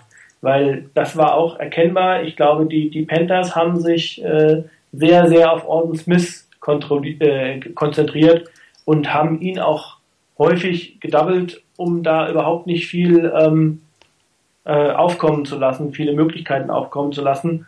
Und das eröffnet natürlich dann äh, viel Möglichkeiten für die Spieler auf der anderen Seite. Und ähm, dann muss halt auch dann der Spieler da sein. Und das war Brooks halt einfach in diesem Spiel. Ja, du hattest es ja auch gesagt, dass aber teilweise, äh Quatsch, dass Alden Smith teilweise die Coverage genommen wurde. Also da hat man auch hier mit Art und Weise, wie man die Verteidigung aufgestellt hat, mal versucht, was Neues zu machen, was anderes zu machen. und äh, vor allen Dingen was anderes zu machen als im ersten Spiel. Das ist ja oft sehr wichtig, dass, dass du nicht, nicht äh, ständig äh, der Offense das Gefühl gibt, ah, das ist das, das kennen wir doch, das haben wir doch letztes Mal schon gesehen. Und ähm, ich hatte es ja ähm, in irgendeinem Vorbericht geschrieben, dass Jim Harbaugh noch nie in einer Saison zweimal gegen den gleichen Gegner verloren hat. Und einer der Gründe ist, äh, dass man quasi den, den, den äh, Gegnern im zweiten Spiel, wenn man das erste schon verloren hat oder auch wenn man es gewonnen hat, ähm, einen anderen Look zeigt, etwas anderes zeigt und nicht einfach ähm, blind drauf drauf und sagt, das hat letztes Mal war das mein Plan, diesmal ist das wieder mein Plan, diesmal setze ich ihn um.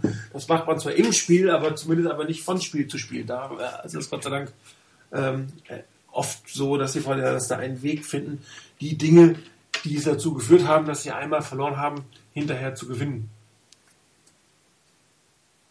Ja, mit der Tendenz darf er gerne weitermachen, Jim Harbour. Ja. In einer Saison nicht zweimal gegen dasselbe Team zu verlieren. Das stimmt. Ja, eigentlich hätten die Colts äh, ins Endspiel kommen müssen. Mhm. Dann wär, hätte man die Chance gehabt, das komplett äh, durchzuziehen. Gut, wo wir schon bei den Play-Analysen sind, mal gleich. Ich sehe gerade, ich sehe gerade, der andere Chris hat, glaube ich, diesen äh, YouTube-Link äh, von, von Brooks Sack aus dem, aus dem College ge, äh, gepostet.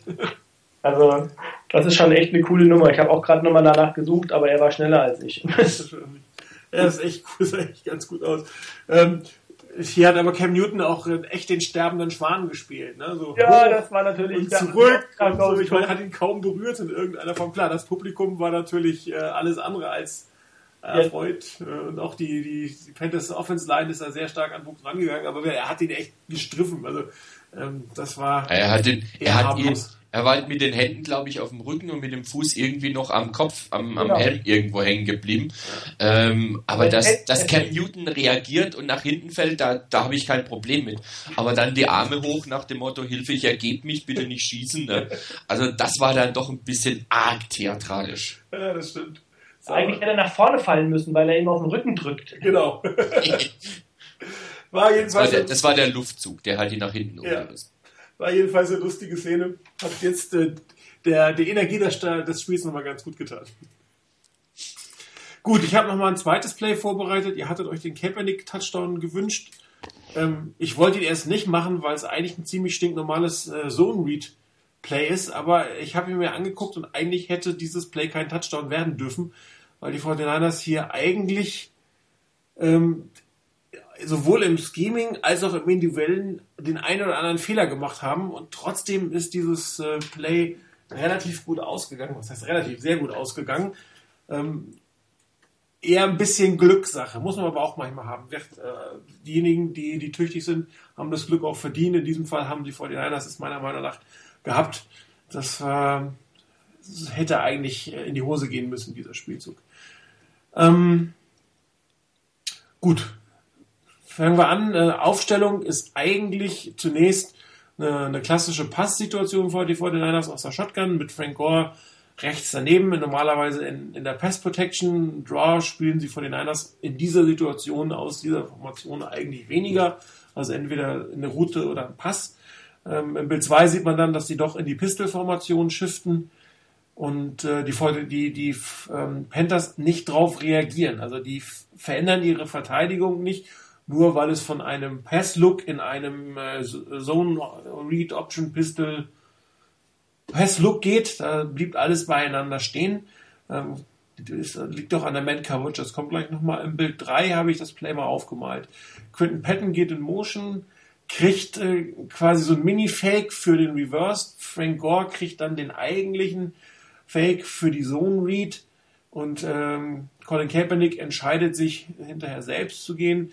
Die Aufgabe von ähm, Quinton Patton ist zu blocken. Und ich habe das ein bisschen blöd eingezeichnet. Er sollte nicht den, den Defensive End blocken, sondern er soll den, den Safety blocken, der hinten in der Endzone steht. Das ist im Prinzip sein Mann, auf den soll er gehen. Äh, was man im Bild 4 sieht, der Mann auf der rechten Seite geht mit von den Panthers und der kann eigentlich das ganze Spiel, diesen ganzen, diese ganze Play kaputt machen. Hier. Florence, glaube ich. Florence, ja, Braden Florence, glaube ähm, meine persönliche Vermutung ist, kann ich natürlich nicht beweisen, dass die 49ers hier auf dem Film was gesehen haben, dass bei solchen Motion-Situationen äh, die Verteidigung umschiftet und übernimmt. Ja, also zumal ähm, nee, auf der rechten Seite steht kein Thailand. Ähm, vielleicht ist das das Problem an, an, an der Sache in dem Moment, ähm, weil der dieser Sean Drayton geht das ganze Zeit mit. Der wird, ich habe es mehrfach eingezeichnet, der wird Patton die ganze Zeit verfolgen. Und damit ist auf der rechten Seite eigentlich ein Spieler mehr, als geblockt werden kann, weil Quinton Patton eigentlich die Safety blocken muss. Und jetzt kommt noch sein eigentlicher Gegenspieler, der auch noch geblockt werden müsste, für den ist aber eigentlich keiner mehr da. Und dass man es so angelegt hat, daher vermute ich jetzt einfach, dass die Panthers eigentlich die Tendenz haben, dass in diesem Fall übergeben wird. Aber es ist eine komplette klassische Man-Coverage. Sieht man im Bild 5, der Spieler geht mit, da gibt es überhaupt kein Shiften in der Verteidigung. Jeder bleibt da, wie er steht. Drayton verfolgt Quinton Patton. Da kommt kurz der Fake angedeutet in Richtung des Reverse, der aber nicht kommt. Und im Bild 6 auch wieder Drayton geht mit. Ich habe das zweite eingekechelt, das ist Luke Staley gegen äh, äh, Luke Staley, genau, Joe Staley gegen Luke Kügli. Ähm, das Duell wird Joe Staley verlieren und dadurch wird nachher auf der rechten Seite ein fünfter Mann äh, da sein, der eigentlich dieses Spielzug ähm, verhindern kann. Also eigentlich müsste Staley, oder das ist Staleys Aufgabe in diesem Fall, ihn nach innen zu blocken, dass er nicht mit dem Spielzug mitgehen kann. Ähm, Bild 7 nochmal, äh, Dayton immer noch dabei. Hier ist, äh, ist, ist Joe Staley noch ähm, am Blocken. Hier ist aber auch schon die Situation, dass die Zone Read, äh, die Entscheidung des Zone Reads fällt. Das heißt, bei der Zone Read Option oder Backside Option wird äh, der Defensive End gelesen. Wie wird er reagieren? Reagiert er auf den Running Back? Reagiert er auf den Quarterback? In diesem Fall hat er vor sich ähm, Quinton Patton, der den Ball offensichtlich nicht hat. Hinten ist eigentlich alles geblockt. Das heißt, er ist derjenige, der im Prinzip den Lauf verhindern muss und entscheidet sich in diesem Fall auch auf Frank Gore zu gehen. Ich habe im Bild 8 nochmal eine völlig andere Perspektive. Das ist die nicht aus dem Coaches-Mode, sondern aus dem eigentlichen ähm, äh, aus dem eigentlichen Game-Feed. Das heißt, hier konnte ich auch nichts mehr einzeichnen, aber man sieht das eigentlich relativ gut. Quinn Patton geht vorbei, der rechte End macht den Schritt nach innen auf Frank Gore. Ähm, Colin Kaepernick liest ihn und weil er den Schritt nach innen macht, dann nimmt er ihm den Ball wieder raus. Wäre der Defender nach vorne gegangen, hätte ein Containment gemacht, hätte Frank Gore diesen Ball bekommen und wäre wahrscheinlich ähm, links an Joe Staley vorbei in Richtung Endzone gelaufen. Bild 9 ist das Ganze dann im Prinzip gelaufen. Colin Kaepernick hat sich für den Ball entschieden. Ähm, der rechte End läuft auf Frank Gore auf. Joe Staley beginnt sein äh, Duell zu verlieren gegen Luke Kügli. Und äh, Florence Drayton sieht man, läuft komplett weiter mit Quinton Patton und jetzt sieht man schon, dass auf dieser Seite eine 4 zu 3 Situation ist. Also eigentlich einer zu wenig geblockt. Entwickelt sich weiter in Bild 10. Das ist eher ein Stück eine Doppelung. Gehen wir mal auf, ne, nicht schon 10 und 11 sind irgendwie eine Doppelung. Ich hatte gestern Probleme mit dem Game Test. Der wollte nicht so, wie ich wollte. Man sieht aber hier auf Bild 11 schon sehr gut, dass Luke Küchli auch auf dem Weg ist ähm, in Richtung Colin Kaepernick. Das heißt, hier sind wir plötzlich bei 5 gegen 3 plus Colin Kaepernick, der aber nicht selber blocken kann. Und im Bild 12 sieht man, dass dann etwas Positives passiert, nämlich Florence Drayton wird diesen Spielzug überlaufen. Warum auch immer. Ähm, er weiß, dass er Quinton Patton nicht mehr hat. Der blockt auch seinen Mann, geht auf Richtung Florence Drayton weiter. Ähm, vielleicht vermutet er, dass, dass Colin Kaepernick äh, zwischen den beiden Wide Receivers durchlaufen wird. Jedenfalls wird er viel zu weit laufen und den, diesen Spielzug überlaufen. Bild 13 ist das nochmal zu sehen. Hier macht Colin Kaepernick den Schritt nach innen ja, Quentin Patton blockt da seinen Mann noch und äh, Luke Hügli kommt da an ihm auf ihn zu, den wird er nicht blocken können und Florence Drayton läuft weiter, als es ähm, äh, Colin Kaepernick eigentlich tut. Bild 14 hat sich das ein Stück weit aufgelöst. Hier wird man, hier sieht man, dass äh, Quentin Patton keine Chance haben wird, Luke Hügli an Tackle zu hindern. Florence Drayton ist aus dem Spiel raus. Dann habe ich kurz die Perspektive gewechselt, wie es von da aussieht. Da sieht man es nochmal ganz gut. Florence Drayton müsste eigentlich wieder nach innen gehen. Das schafft er bei der Geschwindigkeit nicht. Ähm, Colin Kaepernick läuft durch. Da sieht man, wie Glückli angeflogen kommt, angeflogen kommt. Und im Bild 17 sieht man, wer ihn erwischt. Und das ist halt der Riesenvorteil von einem Colin Kaepernick. Der ist groß, der ist kräftig, der ist stark, dass selbst ein Luke Gügli ihn nicht mit dem Arm-Tackle aufhalten kann. Ja. War auch zu schnell für, glaube ich. Ja, aber wenn, wenn du ein bisschen, wenn du ein bisschen leichter und ein bisschen langsamer und nicht ganz so kräftig bist, dann wirft dich das schon mal aus der Bahn, wenn der dich trifft. So konnte er den Tackle einfach abschalten. Ne?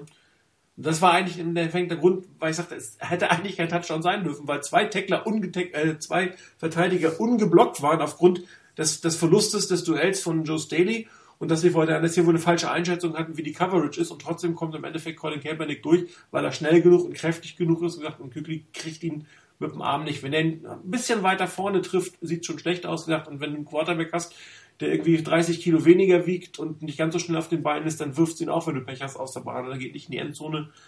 In diesem Fall war es ein Touchdown und ich habe das letzte Bild hier, freut sich äh, die, die, die, Crazy Germans. Äh, wir sitzen über dem Fox-Schild, wenn ihr das Fox-Schild nehmt und auf den Oberrang gebt und so, was weiß ich, einen halben Zentimeter wieder von der Obergrund, da stehen wir.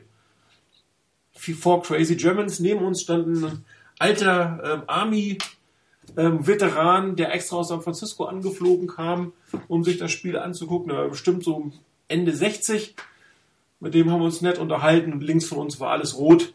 Also da unterhalb äh, des, des Flutlichts bis, bis da, wo es aus dem Bild verschwindet. Da waren sehr, sehr viele rote Jerseys zu sehen, sehr viel 49ers, sehr viele Anfeuerungsrufe von da oben auch. Das war halt die 49ers-Seite, die haben alle da gekauft. Extrem gute Stimmung. Außer bei den Panthers-Fans vor uns, bei denen am Ende des Tages sogar Tränen geflossen sind. Was ich ein Stück weit verstehe, ähm, wenn du irgendwie ein ganzes, äh, ich weiß nicht, wahrscheinlich ist ein halber Monatslohn für die Karte draufgegangen und äh, dann kriegen, die, kriegen sie einen so auf der Nase.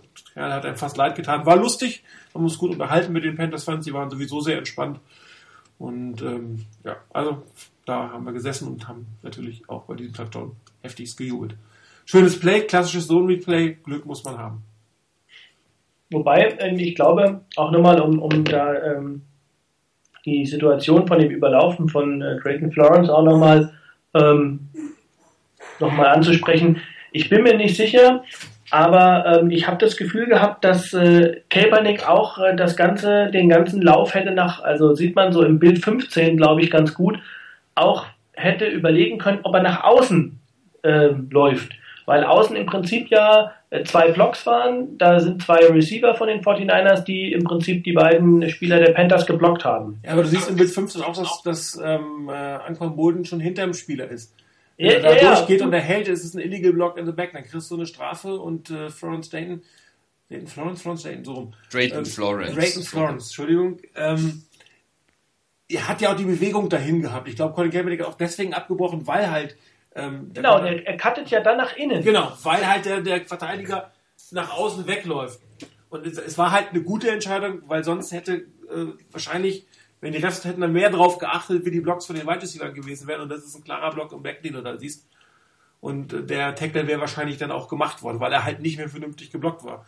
Im Bild 16 sieht man, dass Michael Crabtree seinen Mann schon gut im Griff hat, um es mal so auszudrücken. Ja, deshalb, ich sag nur, ähm, Florence, Drayton Florence, Flo, Flo, Drayton Florence kann ähm, ja natürlich in dem Bild 15 nicht sehen, dass eigentlich äh, der, der, der Block von äh, Anquan Bolden, den man da auf der rechten Seite sieht, ähm, da das in seinem Rücken ist, kann er nicht sehen, dass der Block eigentlich weg ist, dass also Kaepernick keine Chance mehr hat, nach außen wegzugehen, sodass er nach innen cutten muss.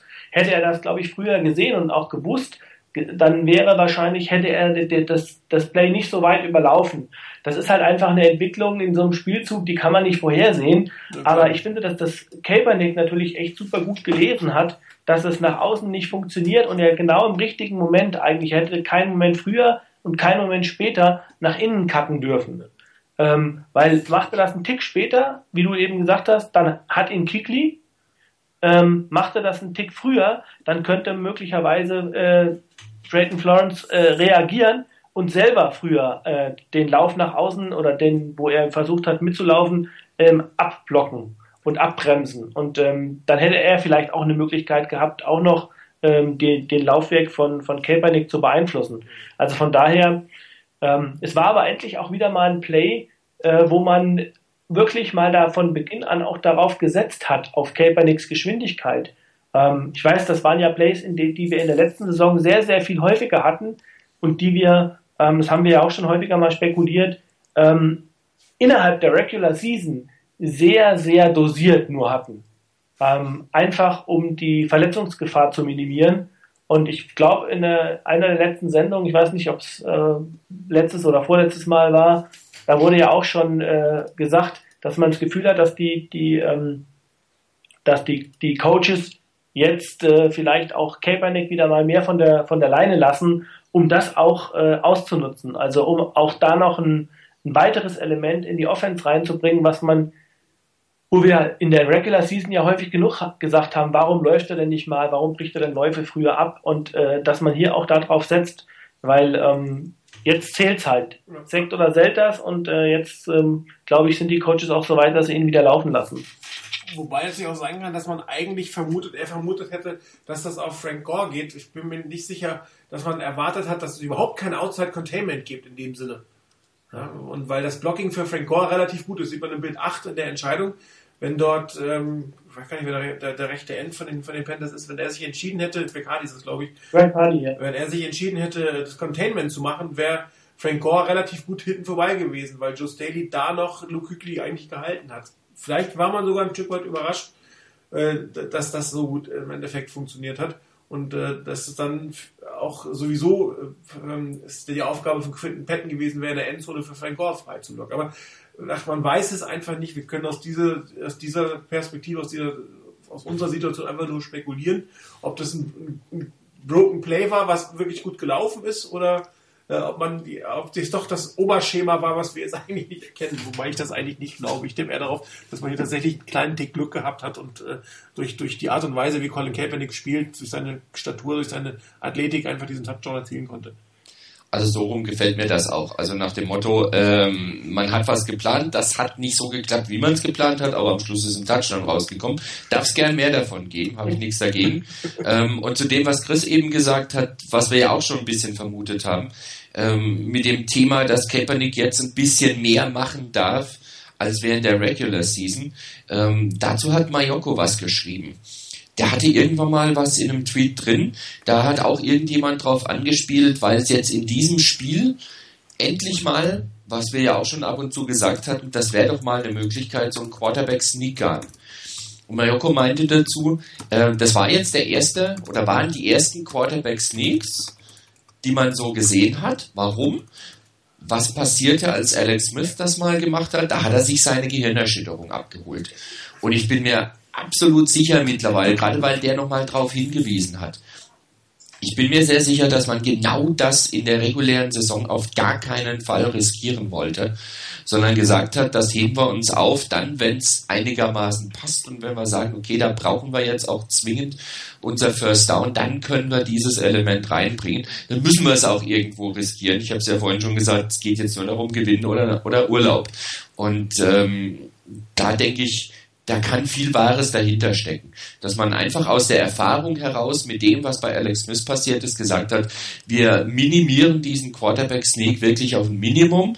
Wir, wirklich, wir reduzieren es auf das absolut Notwendige und das absolut Notwendige ist erst, wenn wir in den Playoffs sind und dann vielleicht in der Saison jetzt ganz gerne dringend mal als anderes Element im Vergleich zu sonst gerne unseren, unser First Down hätten. Ja, das, die haben ihn nur gespielt, weil sie ihn vergessen hatten und die letzten beiden Wochen das vorher das Fans und Webradio gehört haben und wir darauf aufmerksam gemacht haben, dass dieses Play verschwunden ist. Ja. Oder? Ich weiß doch, ich schicke immer eine Kopie des Radios sofort an Greg Roman. Klar. Für alle diese Zwecke. Ich mache dann kurz eine englische äh, Simultanübersetzung und dann geht das gleich raus. Gut. Ich würde sagen, wir blicken mal auf nächsten Sonntag, beziehungsweise es ist ja eigentlich offiziell Montag. 0.30 Uhr, das Spiel in Seattle. Scheiß Zeit. Ich weiß gar nicht, wie ich das vor zwei Jahren gemacht habe. Ich kann mich gar nicht mehr erinnern, ob ich einen Tag freigenommen habe oder ob ich müde zur Arbeit gegangen bin. Aber ich glaube, Tag freinehmen ist irgendwie nach der letzten Woche nicht mehr drin. Das heißt, ich werde wohl müde zur Arbeit gehen. Ich weiß nicht, wie ihr das gestalten werdet. Später an die Arbeit gehen. Weil es, äh, es ist ja, ich meine, selbst wenn man die Fenster nicht aufmacht oder ESPN nicht aufmacht, selbst auf deutschen Nachrichten, dann kriegt man ja durchaus zu hören, wer im Super Bowl ist. Äh, das mhm. heißt, äh, bis abends durchhalten ist eigentlich keine Option, weil das man hat, hört sowieso vorher. Beziehungsweise irgendwann platzt man auch von Neugier. Ich glaube, ich könnte das, selbst wenn ich mir vornehmen würde, ich könnte das nicht durchhalten, bis abends zu warten. Also Das Schöne ist, ich kann es auf jeden Fall gucken. Ich muss nicht arbeiten am Montag. Äh, ich muss nur rechtzeitig aufstehen, dass ich meiner Tochter Mittagessen machen kann. Aber ich glaube, das kriege ich hin. Die kommt, ja, glaube ich, erst so kurz vor eins. Ja, okay, das ist wunderbar. Das wäre vielleicht ein guter äh, Zeitpunkt zur Arbeit zu gehen. ja, Spiel gegen Seattle. Ähm, wir haben ja zwei interessante Konstellationen eigentlich in den Championship gehen. Ich sag mal, die alte, also das ist der 2000 oder die 2000er Jahre äh, auf der einen Seite und äh, die 2010er Jahre auf der anderen Seite. Oder ähm, wie TMQ das gesagt hat, die West Coast Defense gegen Spread Offense wird es im Super Bowl auf jeden Fall geben. Ähm, zwei, auf, ist ja eigentlich interessant, ist, äh, dass auf beiden Seiten, beiden Conference Championship Games Teams aufeinandertreffen, die sehr ähnlich sind und sehr ähnlich veranlagt sind aber untereinander wieder völlig unterschiedlich sind, völlig unterschiedliche Stile sind. Wir fangen natürlich mit dem für uns viel interessanteren Spiel an. Die 49ers bei den Seattle Seahawks. Ähm, sind ja wieder einige vom Bord dabei, also mindestens zwei habe ich jetzt gesehen, äh, die dabei sein werden. Viel Spaß dabei, nehmt euch irgendwas für die Ohren mit, es dürfte relativ laut werden und, und nehmt euch was zum Anziehen mit, es dürfte relativ kalt werden und äh, nehmt euch was zum, zum Jubeln mit für die 49ers. Äh, genau. So, und da wollte ich nämlich drauf kommen, wie schaffen wir es die 49ers, was sollten die 49ers tun, damit sie jubeln? Und zwar mindestens so viel jubeln, dass am Ende ein Punkt mehr auf der Anzeigetafel beim Gästeteam steht als beim Heimteam, Rainer. Ähm, ich hätte jetzt eigentlich die, die Sendung vom letzten Spiel gegen die Seahawks, vom, vom Heimspiel gegen die Seahawks rausnehmen müssen, einen Teil rausschneiden, was ich da gesagt habe und einfach jetzt nochmal einspielen. Ähm, es bleibt sich gleich und wenn du das Spiel geguckt hast, der Saints gegen die Seahawks, ähm, kann man es nur noch mal unterstreichen. Alleroberstes Ziel muss es sein, für die Defense der Niners ähm, Marshawn Lynch zu stoppen. Wenn man den einigermaßen unter Kontrolle halten kann, ähm, dann ist man schon einen Riesenschritt weitergekommen. Und wenn es dann noch darüber hinaus gelingt, so wie es im Heimspiel gegen die Seahawks geklappt hat, ähm, Russell Wilson dazu zu zwingen, ähm, ja, alles drauf zu setzen, die Niners mit dem Arm zu schlagen, dann hat man, und zwar aus der Pocket herauszuschlagen, dann hat man, denke ich, ein gutes, eine gute, gute Chance, das Spiel wirklich zu gewinnen. Das wäre für die Defense jetzt so, so mein, meine Vorgabe. Und im Prinzip vom Grundsätzlichen her, so wie man gespielt hat gegen die Seahawks im Spiel, im Candlestick. Ähm, klar muss man sich was Neues einfallen lassen, aber die Grundüberlegung, die Grundtendenz muss dasselbe sein. Und was die Offense angeht, der Niners, ähm, es wäre schön, vorhin haben wir schon angesprochen, gleich am Anfang beim ersten oder bei den ersten ein, zwei Drives auf jeden Fall einen Touchdown dabei zu haben. Nicht in Rückstand zu geraten, schon gar nicht irgendwie mit zwei Scores, denn das wäre wahrscheinlich schon ziemlich übel, dagegen noch anspielen zu müssen. Ähm, Wäre eine schöne Sache vorzulegen. Das, La das Laufspiel der Niners muss funktionieren. Auch da gibt es ganz klar was dazu zu sagen. Die müssen laufen können mit Frank Gore. Er wird die Hauptlast tragen müssen. Man muss aber auch andere mit einbinden. Ähm, das Laufspiel muss funktionieren und das muss das wichtige Element sein. Und daraus dann eventuell Play-Action zu spielen ähm, und dann den, dem deutlich besseren Defensive Backfield, als es die Panthers hatten, dann auch ein bisschen Arbeit zu geben, indem man wirklich ähm, mehrere Leute hat, auf die man spielen kann, wo nicht jeder gedoppelt, äh, gedoppelt werden kann. Und dann müssen sich unsere Receiver dann auch durchsetzen. Ähm, Bolden hat das drauf, Crabtree hat das drauf, Davis hat das drauf. Das heißt, da sollten eigentlich Chancen dann da sein. Aber wie gesagt, es muss ein glaubwürdiges Laufspiel aufgezogen werden von den Niners. Dann kannst du auch mit Play-Action arbeiten. Dann kannst du vielleicht auch mal so arbeiten, dass man dass die Defense der äh, Seahawks sich vielleicht in erster Linie auf die Running Backs konzentriert und Kaepernick vielleicht seine Chancen hat. Ähm, und dann muss halt auch im Passspiel ab und zu was passieren. Sprich, die O-Line hat einen wichtigen Part. Laufspiel, Passspiel bleibt sich gleich wie bei vielem anderen. Und da die ähm, Seahawks jetzt nicht die ganz gravierende Schwäche irgendwo haben, ähm, sie sind im Lauf, in der Laufdefense sehr gut. Sie sind in der Pass-Defense top in der NFL. Musst du einen ausgewogenen Spielplan haben und ich bleibe dabei. Das Laufspiel der Niners muss funktionieren und darauf muss es aufbauen. Chris, weitere Optionen? Oder wäre das auch dein Gameplan so? Ähm, also von, von dem vom Prinzip her, die, die wichtigsten Sachen für die Defense, das äh, kann ich nur bestätigen. Ähm, Marshall Lynch stoppen, ähm, contain Russell Wilson äh, in der Pocket halten. Ähm, ganz klar, was ich noch dazu packen würde, wäre vielleicht ähm, insbesondere dann, wenn man es nicht schafft, ihn in der Pocket zu halten, dann muss man ähm, versuchen, darauf zu achten, das ist so, so eine klassische Geschichte, die Crossing-Routen die, ähm, die die Receiver dann meistens laufen. Also die Receiver achten sehr, sehr, äh, insbesondere Doug Baldwin, Jermaine Curse, finde ich, sind da extrem gut drin in dieser Geschichte, achten sehr, sehr genau drauf, wie sie, wenn das Play zusammenbricht, Russell Wilson helfen können, indem sie mit ihm zusammen Richtung äh, Seitenlinie laufen. Und ähm, das müsste man versuchen, diese Plays zu verhindern. Also da auch, da müsste die Defense darauf achten, die Safeties vor allen Dingen wahrscheinlich, ähm, die, die Cornerbacks und die Safeties, weil ähm, das diejenigen sind, die unmittelbar gegen, dagegen spielen. Vielleicht auch mal einen underneath und einen ähm, Spieler dahinter zu haben, um zu verhindern und zu gucken, dass man diese Big Plays, die dann auch echt gemacht werden, und die haben halt Catches gemacht, die Receiver in dieser Saison von den Seahawks, aus diesen Plays, vor allen Dingen auch ähm, bei wichtigen langen Downs dann, ähm, die man, die einfach sensationell waren. Das äh, hat den Seahawks einige Male äh, den Hintern gerettet. Und wenn man das noch verhindern kann oder zumindest reduzieren, minimieren kann, das wäre nochmal weiter, eine weitere Geschichte.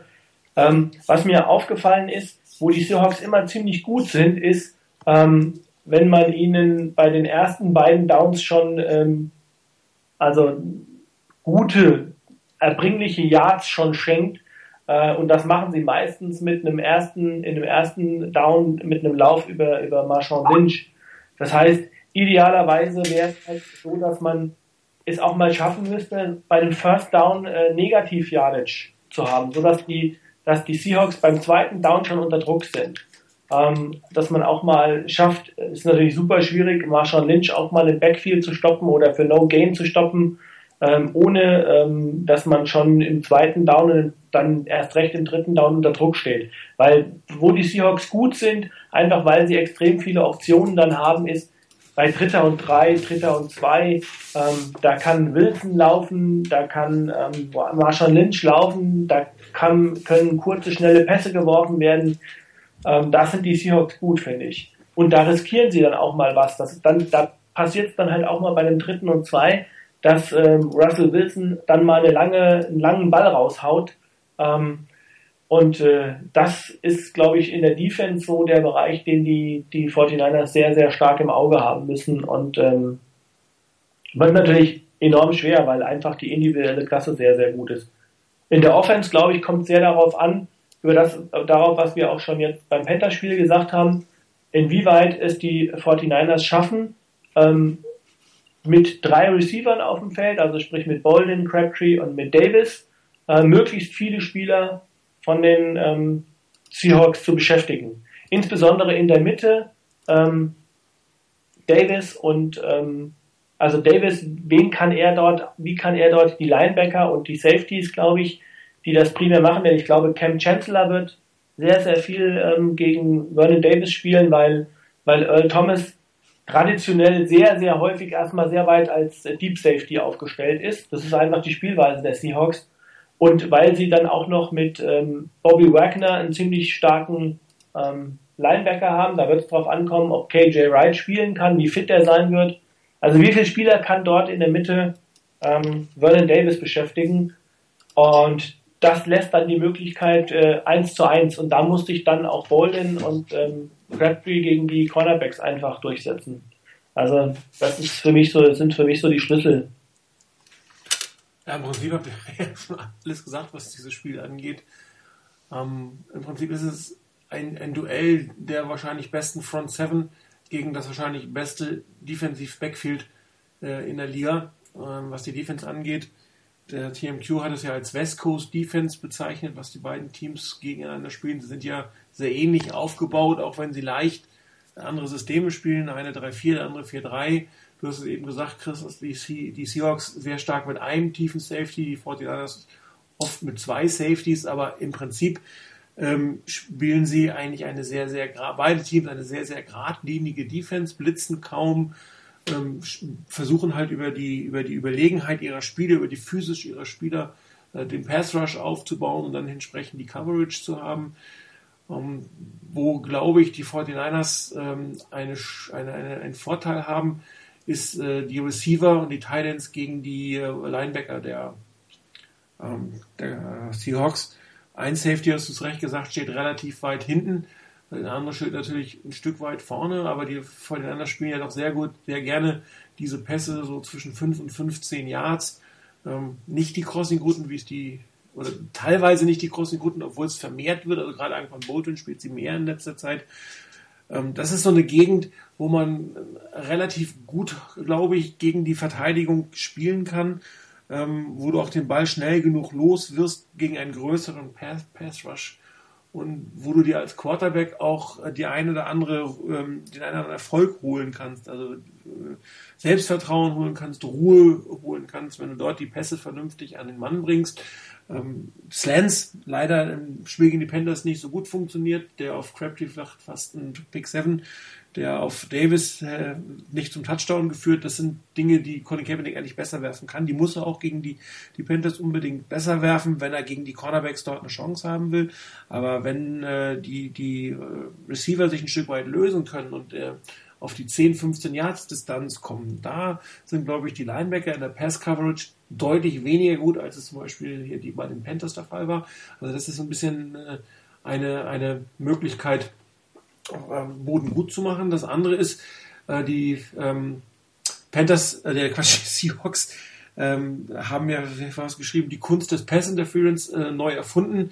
Auch hier mal TMQ hat das, äh, das UC Morning Quarterback hat das eigentlich so beschrieben, dass die ähm, Seahawks Cornerbacks ihre Receiver so verteidigen, wie ein Point Guard im Basketball verteidigt wird, nämlich dass du immer ein, eine Hand, ein Arm, ein Körperteil an ihm dran hast, um zu spüren, wo er ist. Das ist erstmal noch keine Strafe. Strafe wird es dann, wenn, wenn, wenn äh, im Kampf äh, tatsächlich behindert wird. Aber ähm, daher ähm, musstest du einfach gucken, und das, das hat man auch im ersten, im zweiten Spiel gesehen, dass wenn die, die Receiver bestimmte Double Moves gemacht haben und es geschafft haben, den Cornerback so ein bisschen auf dem falschen Fuß zu erwischen, dass wenn dann gehalten wird, also wenn dann aus dem Berühren des Hand der Hand ein Halten wird, dass dann sehr schnell die Flagge wirft, fliegt. Also die, die, die Schiedsrichter scheinen das Holding dann sehr stark zu pfeifen, wenn bei einem Move oder bei einem Double Move der Receiver sich klar eigentlich abgesetzt hätte und der Cornerback dadurch diesen, die, die Route verhindert. Das wird sehr schnell gepfiffen.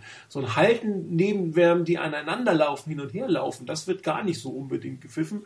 Und eine Pass Interference gibt es eigentlich nur in letzter Zeit, wenn du nicht zum Ball guckst. Und darauf muss man einfach reagieren.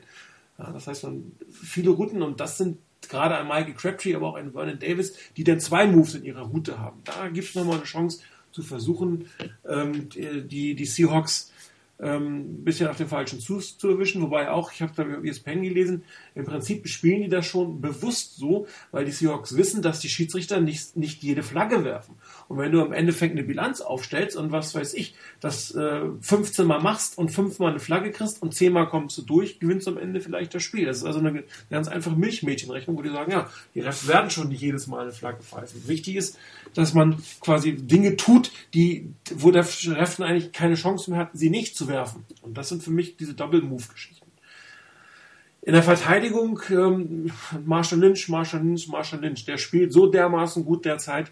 Ähm, da wird es auch relativ schwierig sein, selbst für einen Navarro Bowman oder für einen, einen äh, Patrick Willis alleine den Tackle zu machen. Da muss die alle mit dran, da muss ein Donta Whitner mit dran, da müssen die Defense Liner mit dran. Ähm, weil es wurde es recht gesagt, wenn, wenn die Seahawks jedes Mal drei, vier, fünf Yards im First Down machen, dann wird es ganz schwierig. Sollte man aber Marshall Lynch kontrollieren können, dann wird es für die Seahawks relativ schwer, weil Russell Wilson doch in den letzten Wochen ähm, nicht ganz mehr so das heiße Händchen hat, um es mal so auszudrücken. Mir ist ja am Anfang sehr, sehr viel gelungen. Also einmal hat das Zusammenspiel geklappt zwischen Receiver und, und Quarterback, aber da gehört natürlich auch dazu, dass du den Ball vernünftig triffst, dass du einen guten Touch hast, dass du einen Lauf hast. Und dieses scheint bei Russell Wilson so ein bisschen abgekühlt zu sein. Also er ist jetzt nicht völlig, völlig kalt, das kann man nicht sagen, aber er spielt nicht mehr auf dem Niveau. Es passieren nicht, also es funktionieren nicht mehr so viele Broken Plays wie sie am Anfang der Saison funktioniert haben. Das heißt, wenn du ihn dann einigermaßen in der Pocket hältst, Standard, habt ihr alle gesagt, zu Recht, äh, Marshall Lynch stoppst und ihn dann zwingst, aus dem Arm das zu machen, dann kannst du eine Chance haben, dass dieses Abkühlen von ihm, und das war auch zu Hause, nicht nur auswärts, auch bei den Heimspielen, dass er dann einfach nicht mehr die Bälle trifft, die am Anfang irgendwie immer funktioniert haben. Und, und dann sieht es natürlich auch bei den Seahawks irgendwann etwas schwierig aus. Und wenn du, je mehr du Wilson aus dem Spiel nimmst, desto mehr kannst du dir bei Marshall Lynch logischerweise erlauben, weil ganz wirst du ihn nicht stoppen. Die Frage, ob du ihn unter 100 Yard hältst, wäre natürlich schön, bin ich mir ehrlich gesagt nicht ganz sicher, aber solange der nicht dreimal die Endzone läuft, ist das vielleicht auch noch verschmerzbar. Die Crossing-Routen, Chris hat es wunderbar erklärt, das A und O im Passspiel der, der Seattle Seahawks. Wenn du die in den Griff kriegst, dann sieht die Seahawks Offense echt alt aus. Und Ruhe bewahren. Egal, was das für ein Hexenkessel ist, sich nicht provozieren lassen. Trash Talk, ja. Berühren, also Headbutts, schlagen, ähm, zurückschlagen. Also der zweite Mann wird immer gefleckt. Nein.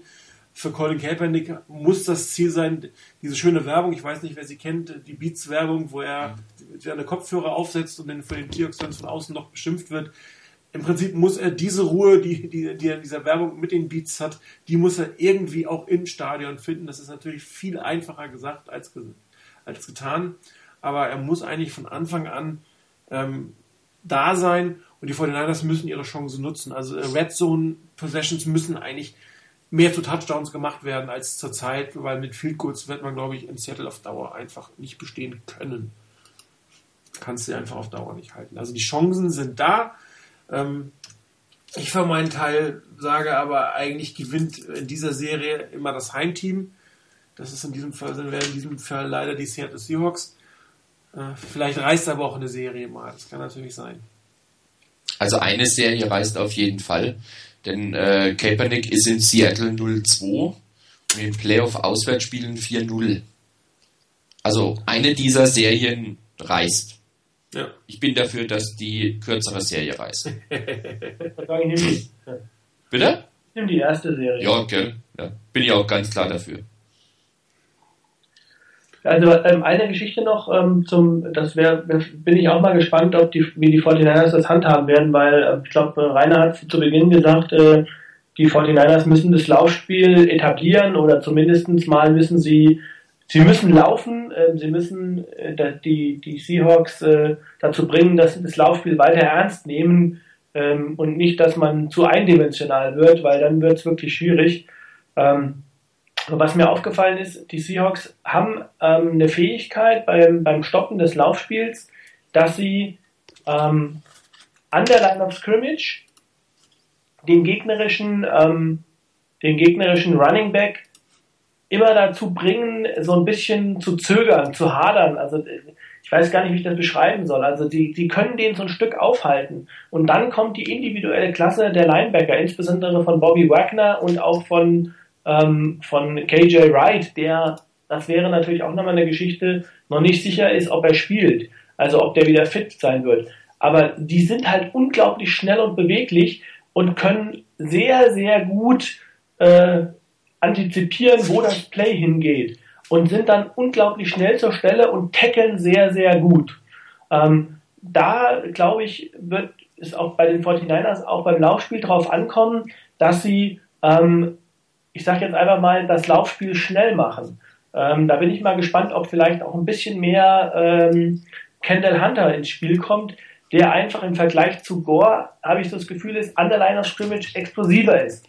Gore ist für mich so derjenige, der es einfach schafft, ähm, so ein bisschen, äh, ja, der wartet ab und ist so ähm, derjenige, der einfach sehr, sehr geduldig läuft. Und Hunter ist so derjenige, das, da gab es einen Play auch, ähm, ich weiß nicht, auch im letzten Spiel, glaube ich, wo die Lücke da war und ähm, dann hat er ruckzuck 10, 12 äh, Yards gemacht.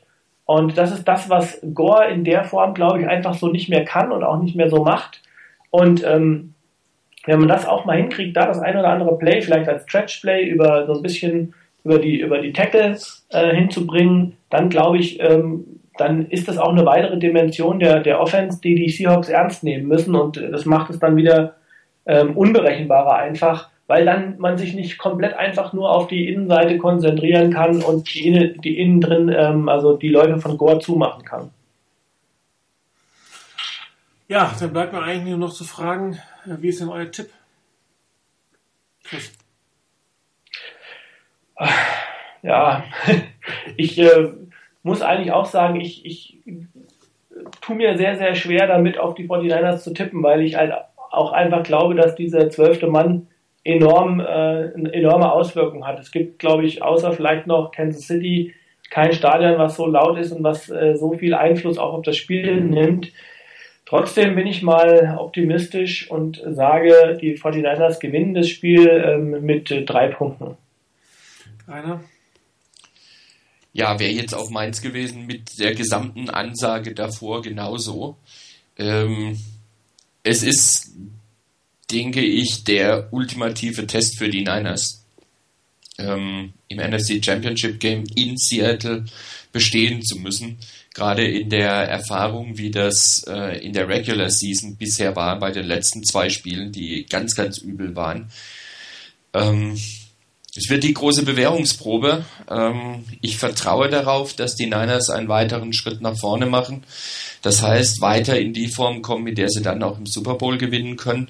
Und da ich äh, Anfang Februar gerne, falls das Headquarter von 49ers Fanzone Net aufmacht, gerne wieder nach Salzburg fahren würde. Und das mache ich aber nur, wenn die Niners im Super Bowl sind. Ähm, setze ich hier auch auf die Niners. Mein Tipp mit plus drei hat äh, Chris eben schon genommen. Dann tippe ich plus 4. Ja, ähm, ich muss sagen, ich bleibe bei meinem Tipp. In dieser Serie gewinnt das Heimteam. Ähm, glaube einfach, die, die, die Seahawks sind zu Hause so dermaßen stark. Sie haben ihre, ihre Quotenniederlage leider gegen die Arizona Cardinals schon eingefangen. Ich glaube nicht, dass die noch ein zweites Spiel zu Hause verlieren. Und irgendwie muss man sagen, haben sie oder sind sie in den Köpfen der 49ers im äh, Central Link Field drin. Die äh, sehen da alles andere als gut aus. Ähm, und ich befürchte, dass die 49ers am Ende mit einer 6-Punkte-Niederlage dastehen werden. Äh, dieser Tipp ist aber an sich für die 49ers sehr gut, weil ich ja einer der schlechtesten Tipper überhaupt bin für hier aus dem Webradio, weil man sich so an den Spielen beteiligt. Ähm, ich bin da irgendwie, irgendwie wie Mike Florio von, äh, von, von Pro Football Talk, der Tipp auch sehr schlecht. Der hat auch auf die Seahawks getippt und sagt, das ist wahrscheinlich ein gutes Zeichen für die 49ers.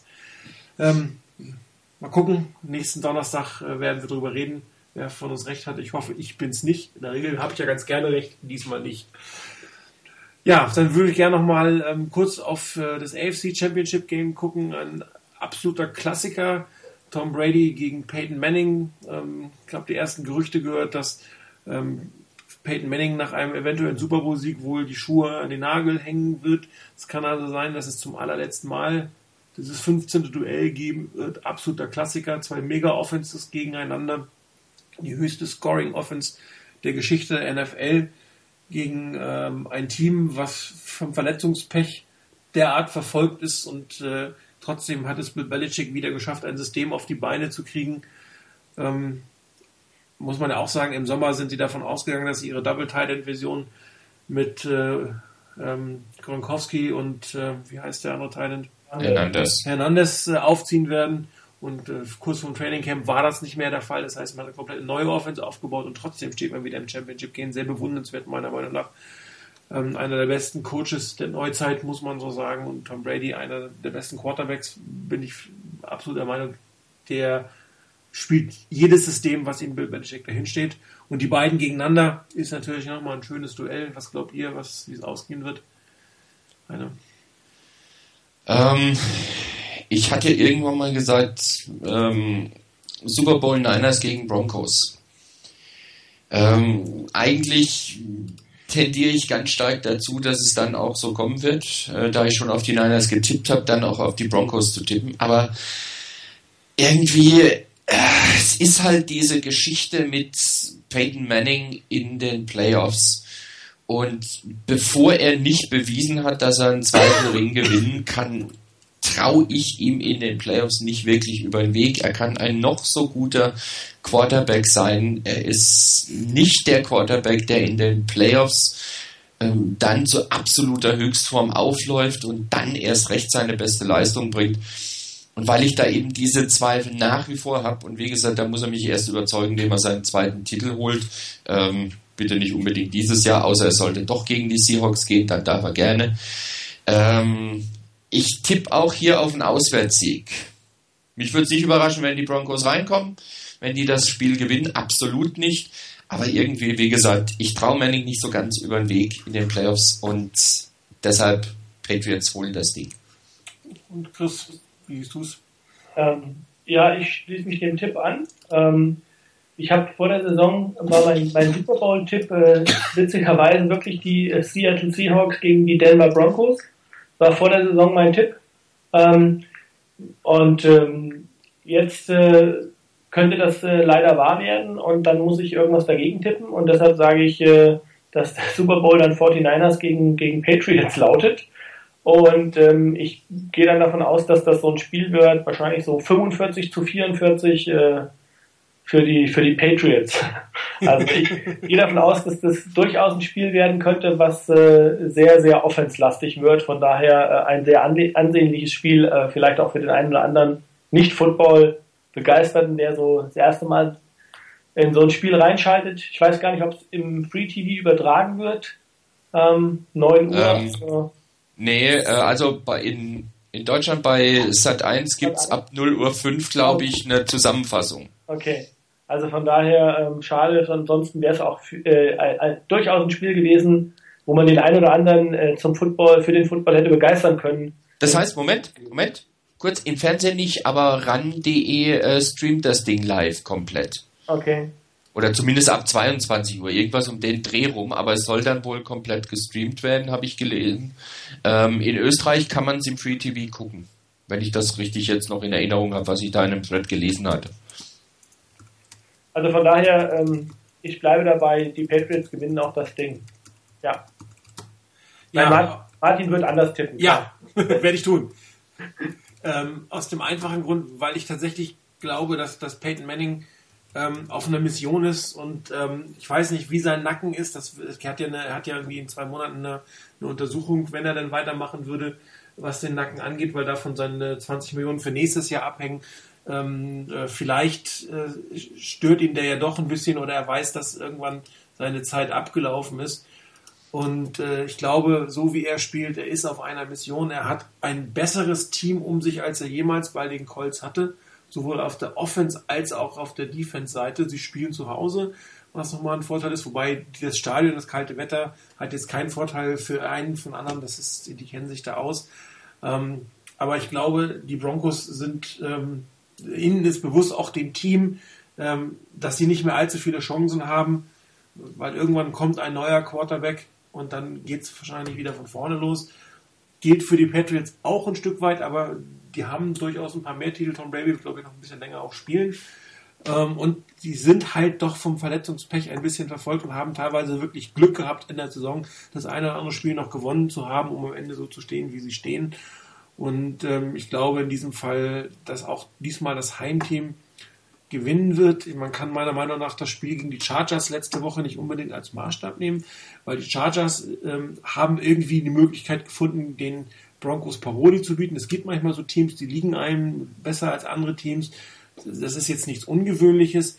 Und darum wird, ist das für mich jetzt nicht der Maßstab, mit dem man herangehen kann. Der Maßstab sind eher die Spiele oder die Saison, wo die äh, Patriots mehr oder weniger, die Broncos mehr oder weniger nach Belieben ähm, gescored haben und auch da ist ja noch eine Rechnung offen aus der Regular Season, wo man das Spiel verloren hat und ich glaube, man wird kein zweites Mal in dieser Saison verlieren. Egal wie der Fluch von Peyton Manning ist. Ob er am Ende den Super Bowl gewinnt, da bin ich mir nicht ganz so sicher. Da sind für mich, wären für mich äh, wahrscheinlich die NFC-Teams, egal welches im Super Bowl steht, der Favorit. Aber am Sonntagabend glaube ich, dass Peyton Manning Tom Brady noch einmal schlagen wird. Vielleicht das letzte Mal in seiner Karriere.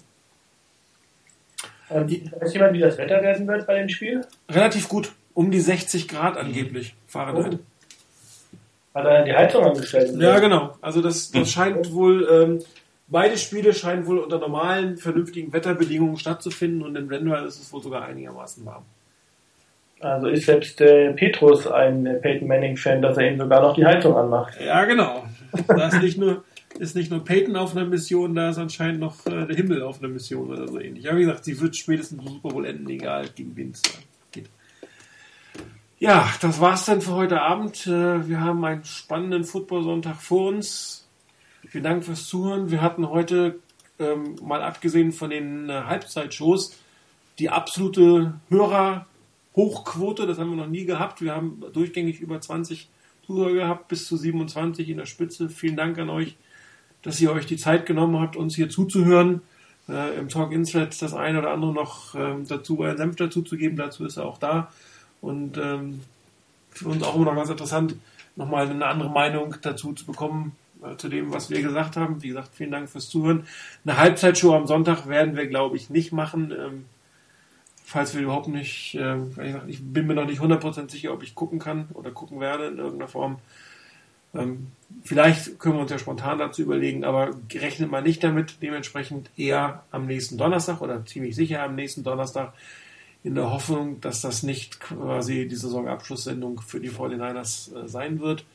Ähm, 100 Sendungen kriegen wir aber in der äh, Season nicht mehr hin, das wird irgendwann eine Off-Season sein. Dazu haben wir die, äh, einige Halbzeitsendungen ausfallen lassen, sonst hätten wir tatsächlich, ich glaube, mit der Super Bowl-Sendung die 100. Sendung gehabt, aber auch die werden wir hinkriegen. Wie gesagt, vielen Dank fürs Zuhören, vielen Dank fürs Mitmachen für euch. Wir hören uns am nächsten Donnerstag. Euch äh, allen einen schönen Abend, ein schönes Wochenende. Bis demnächst. Ciao.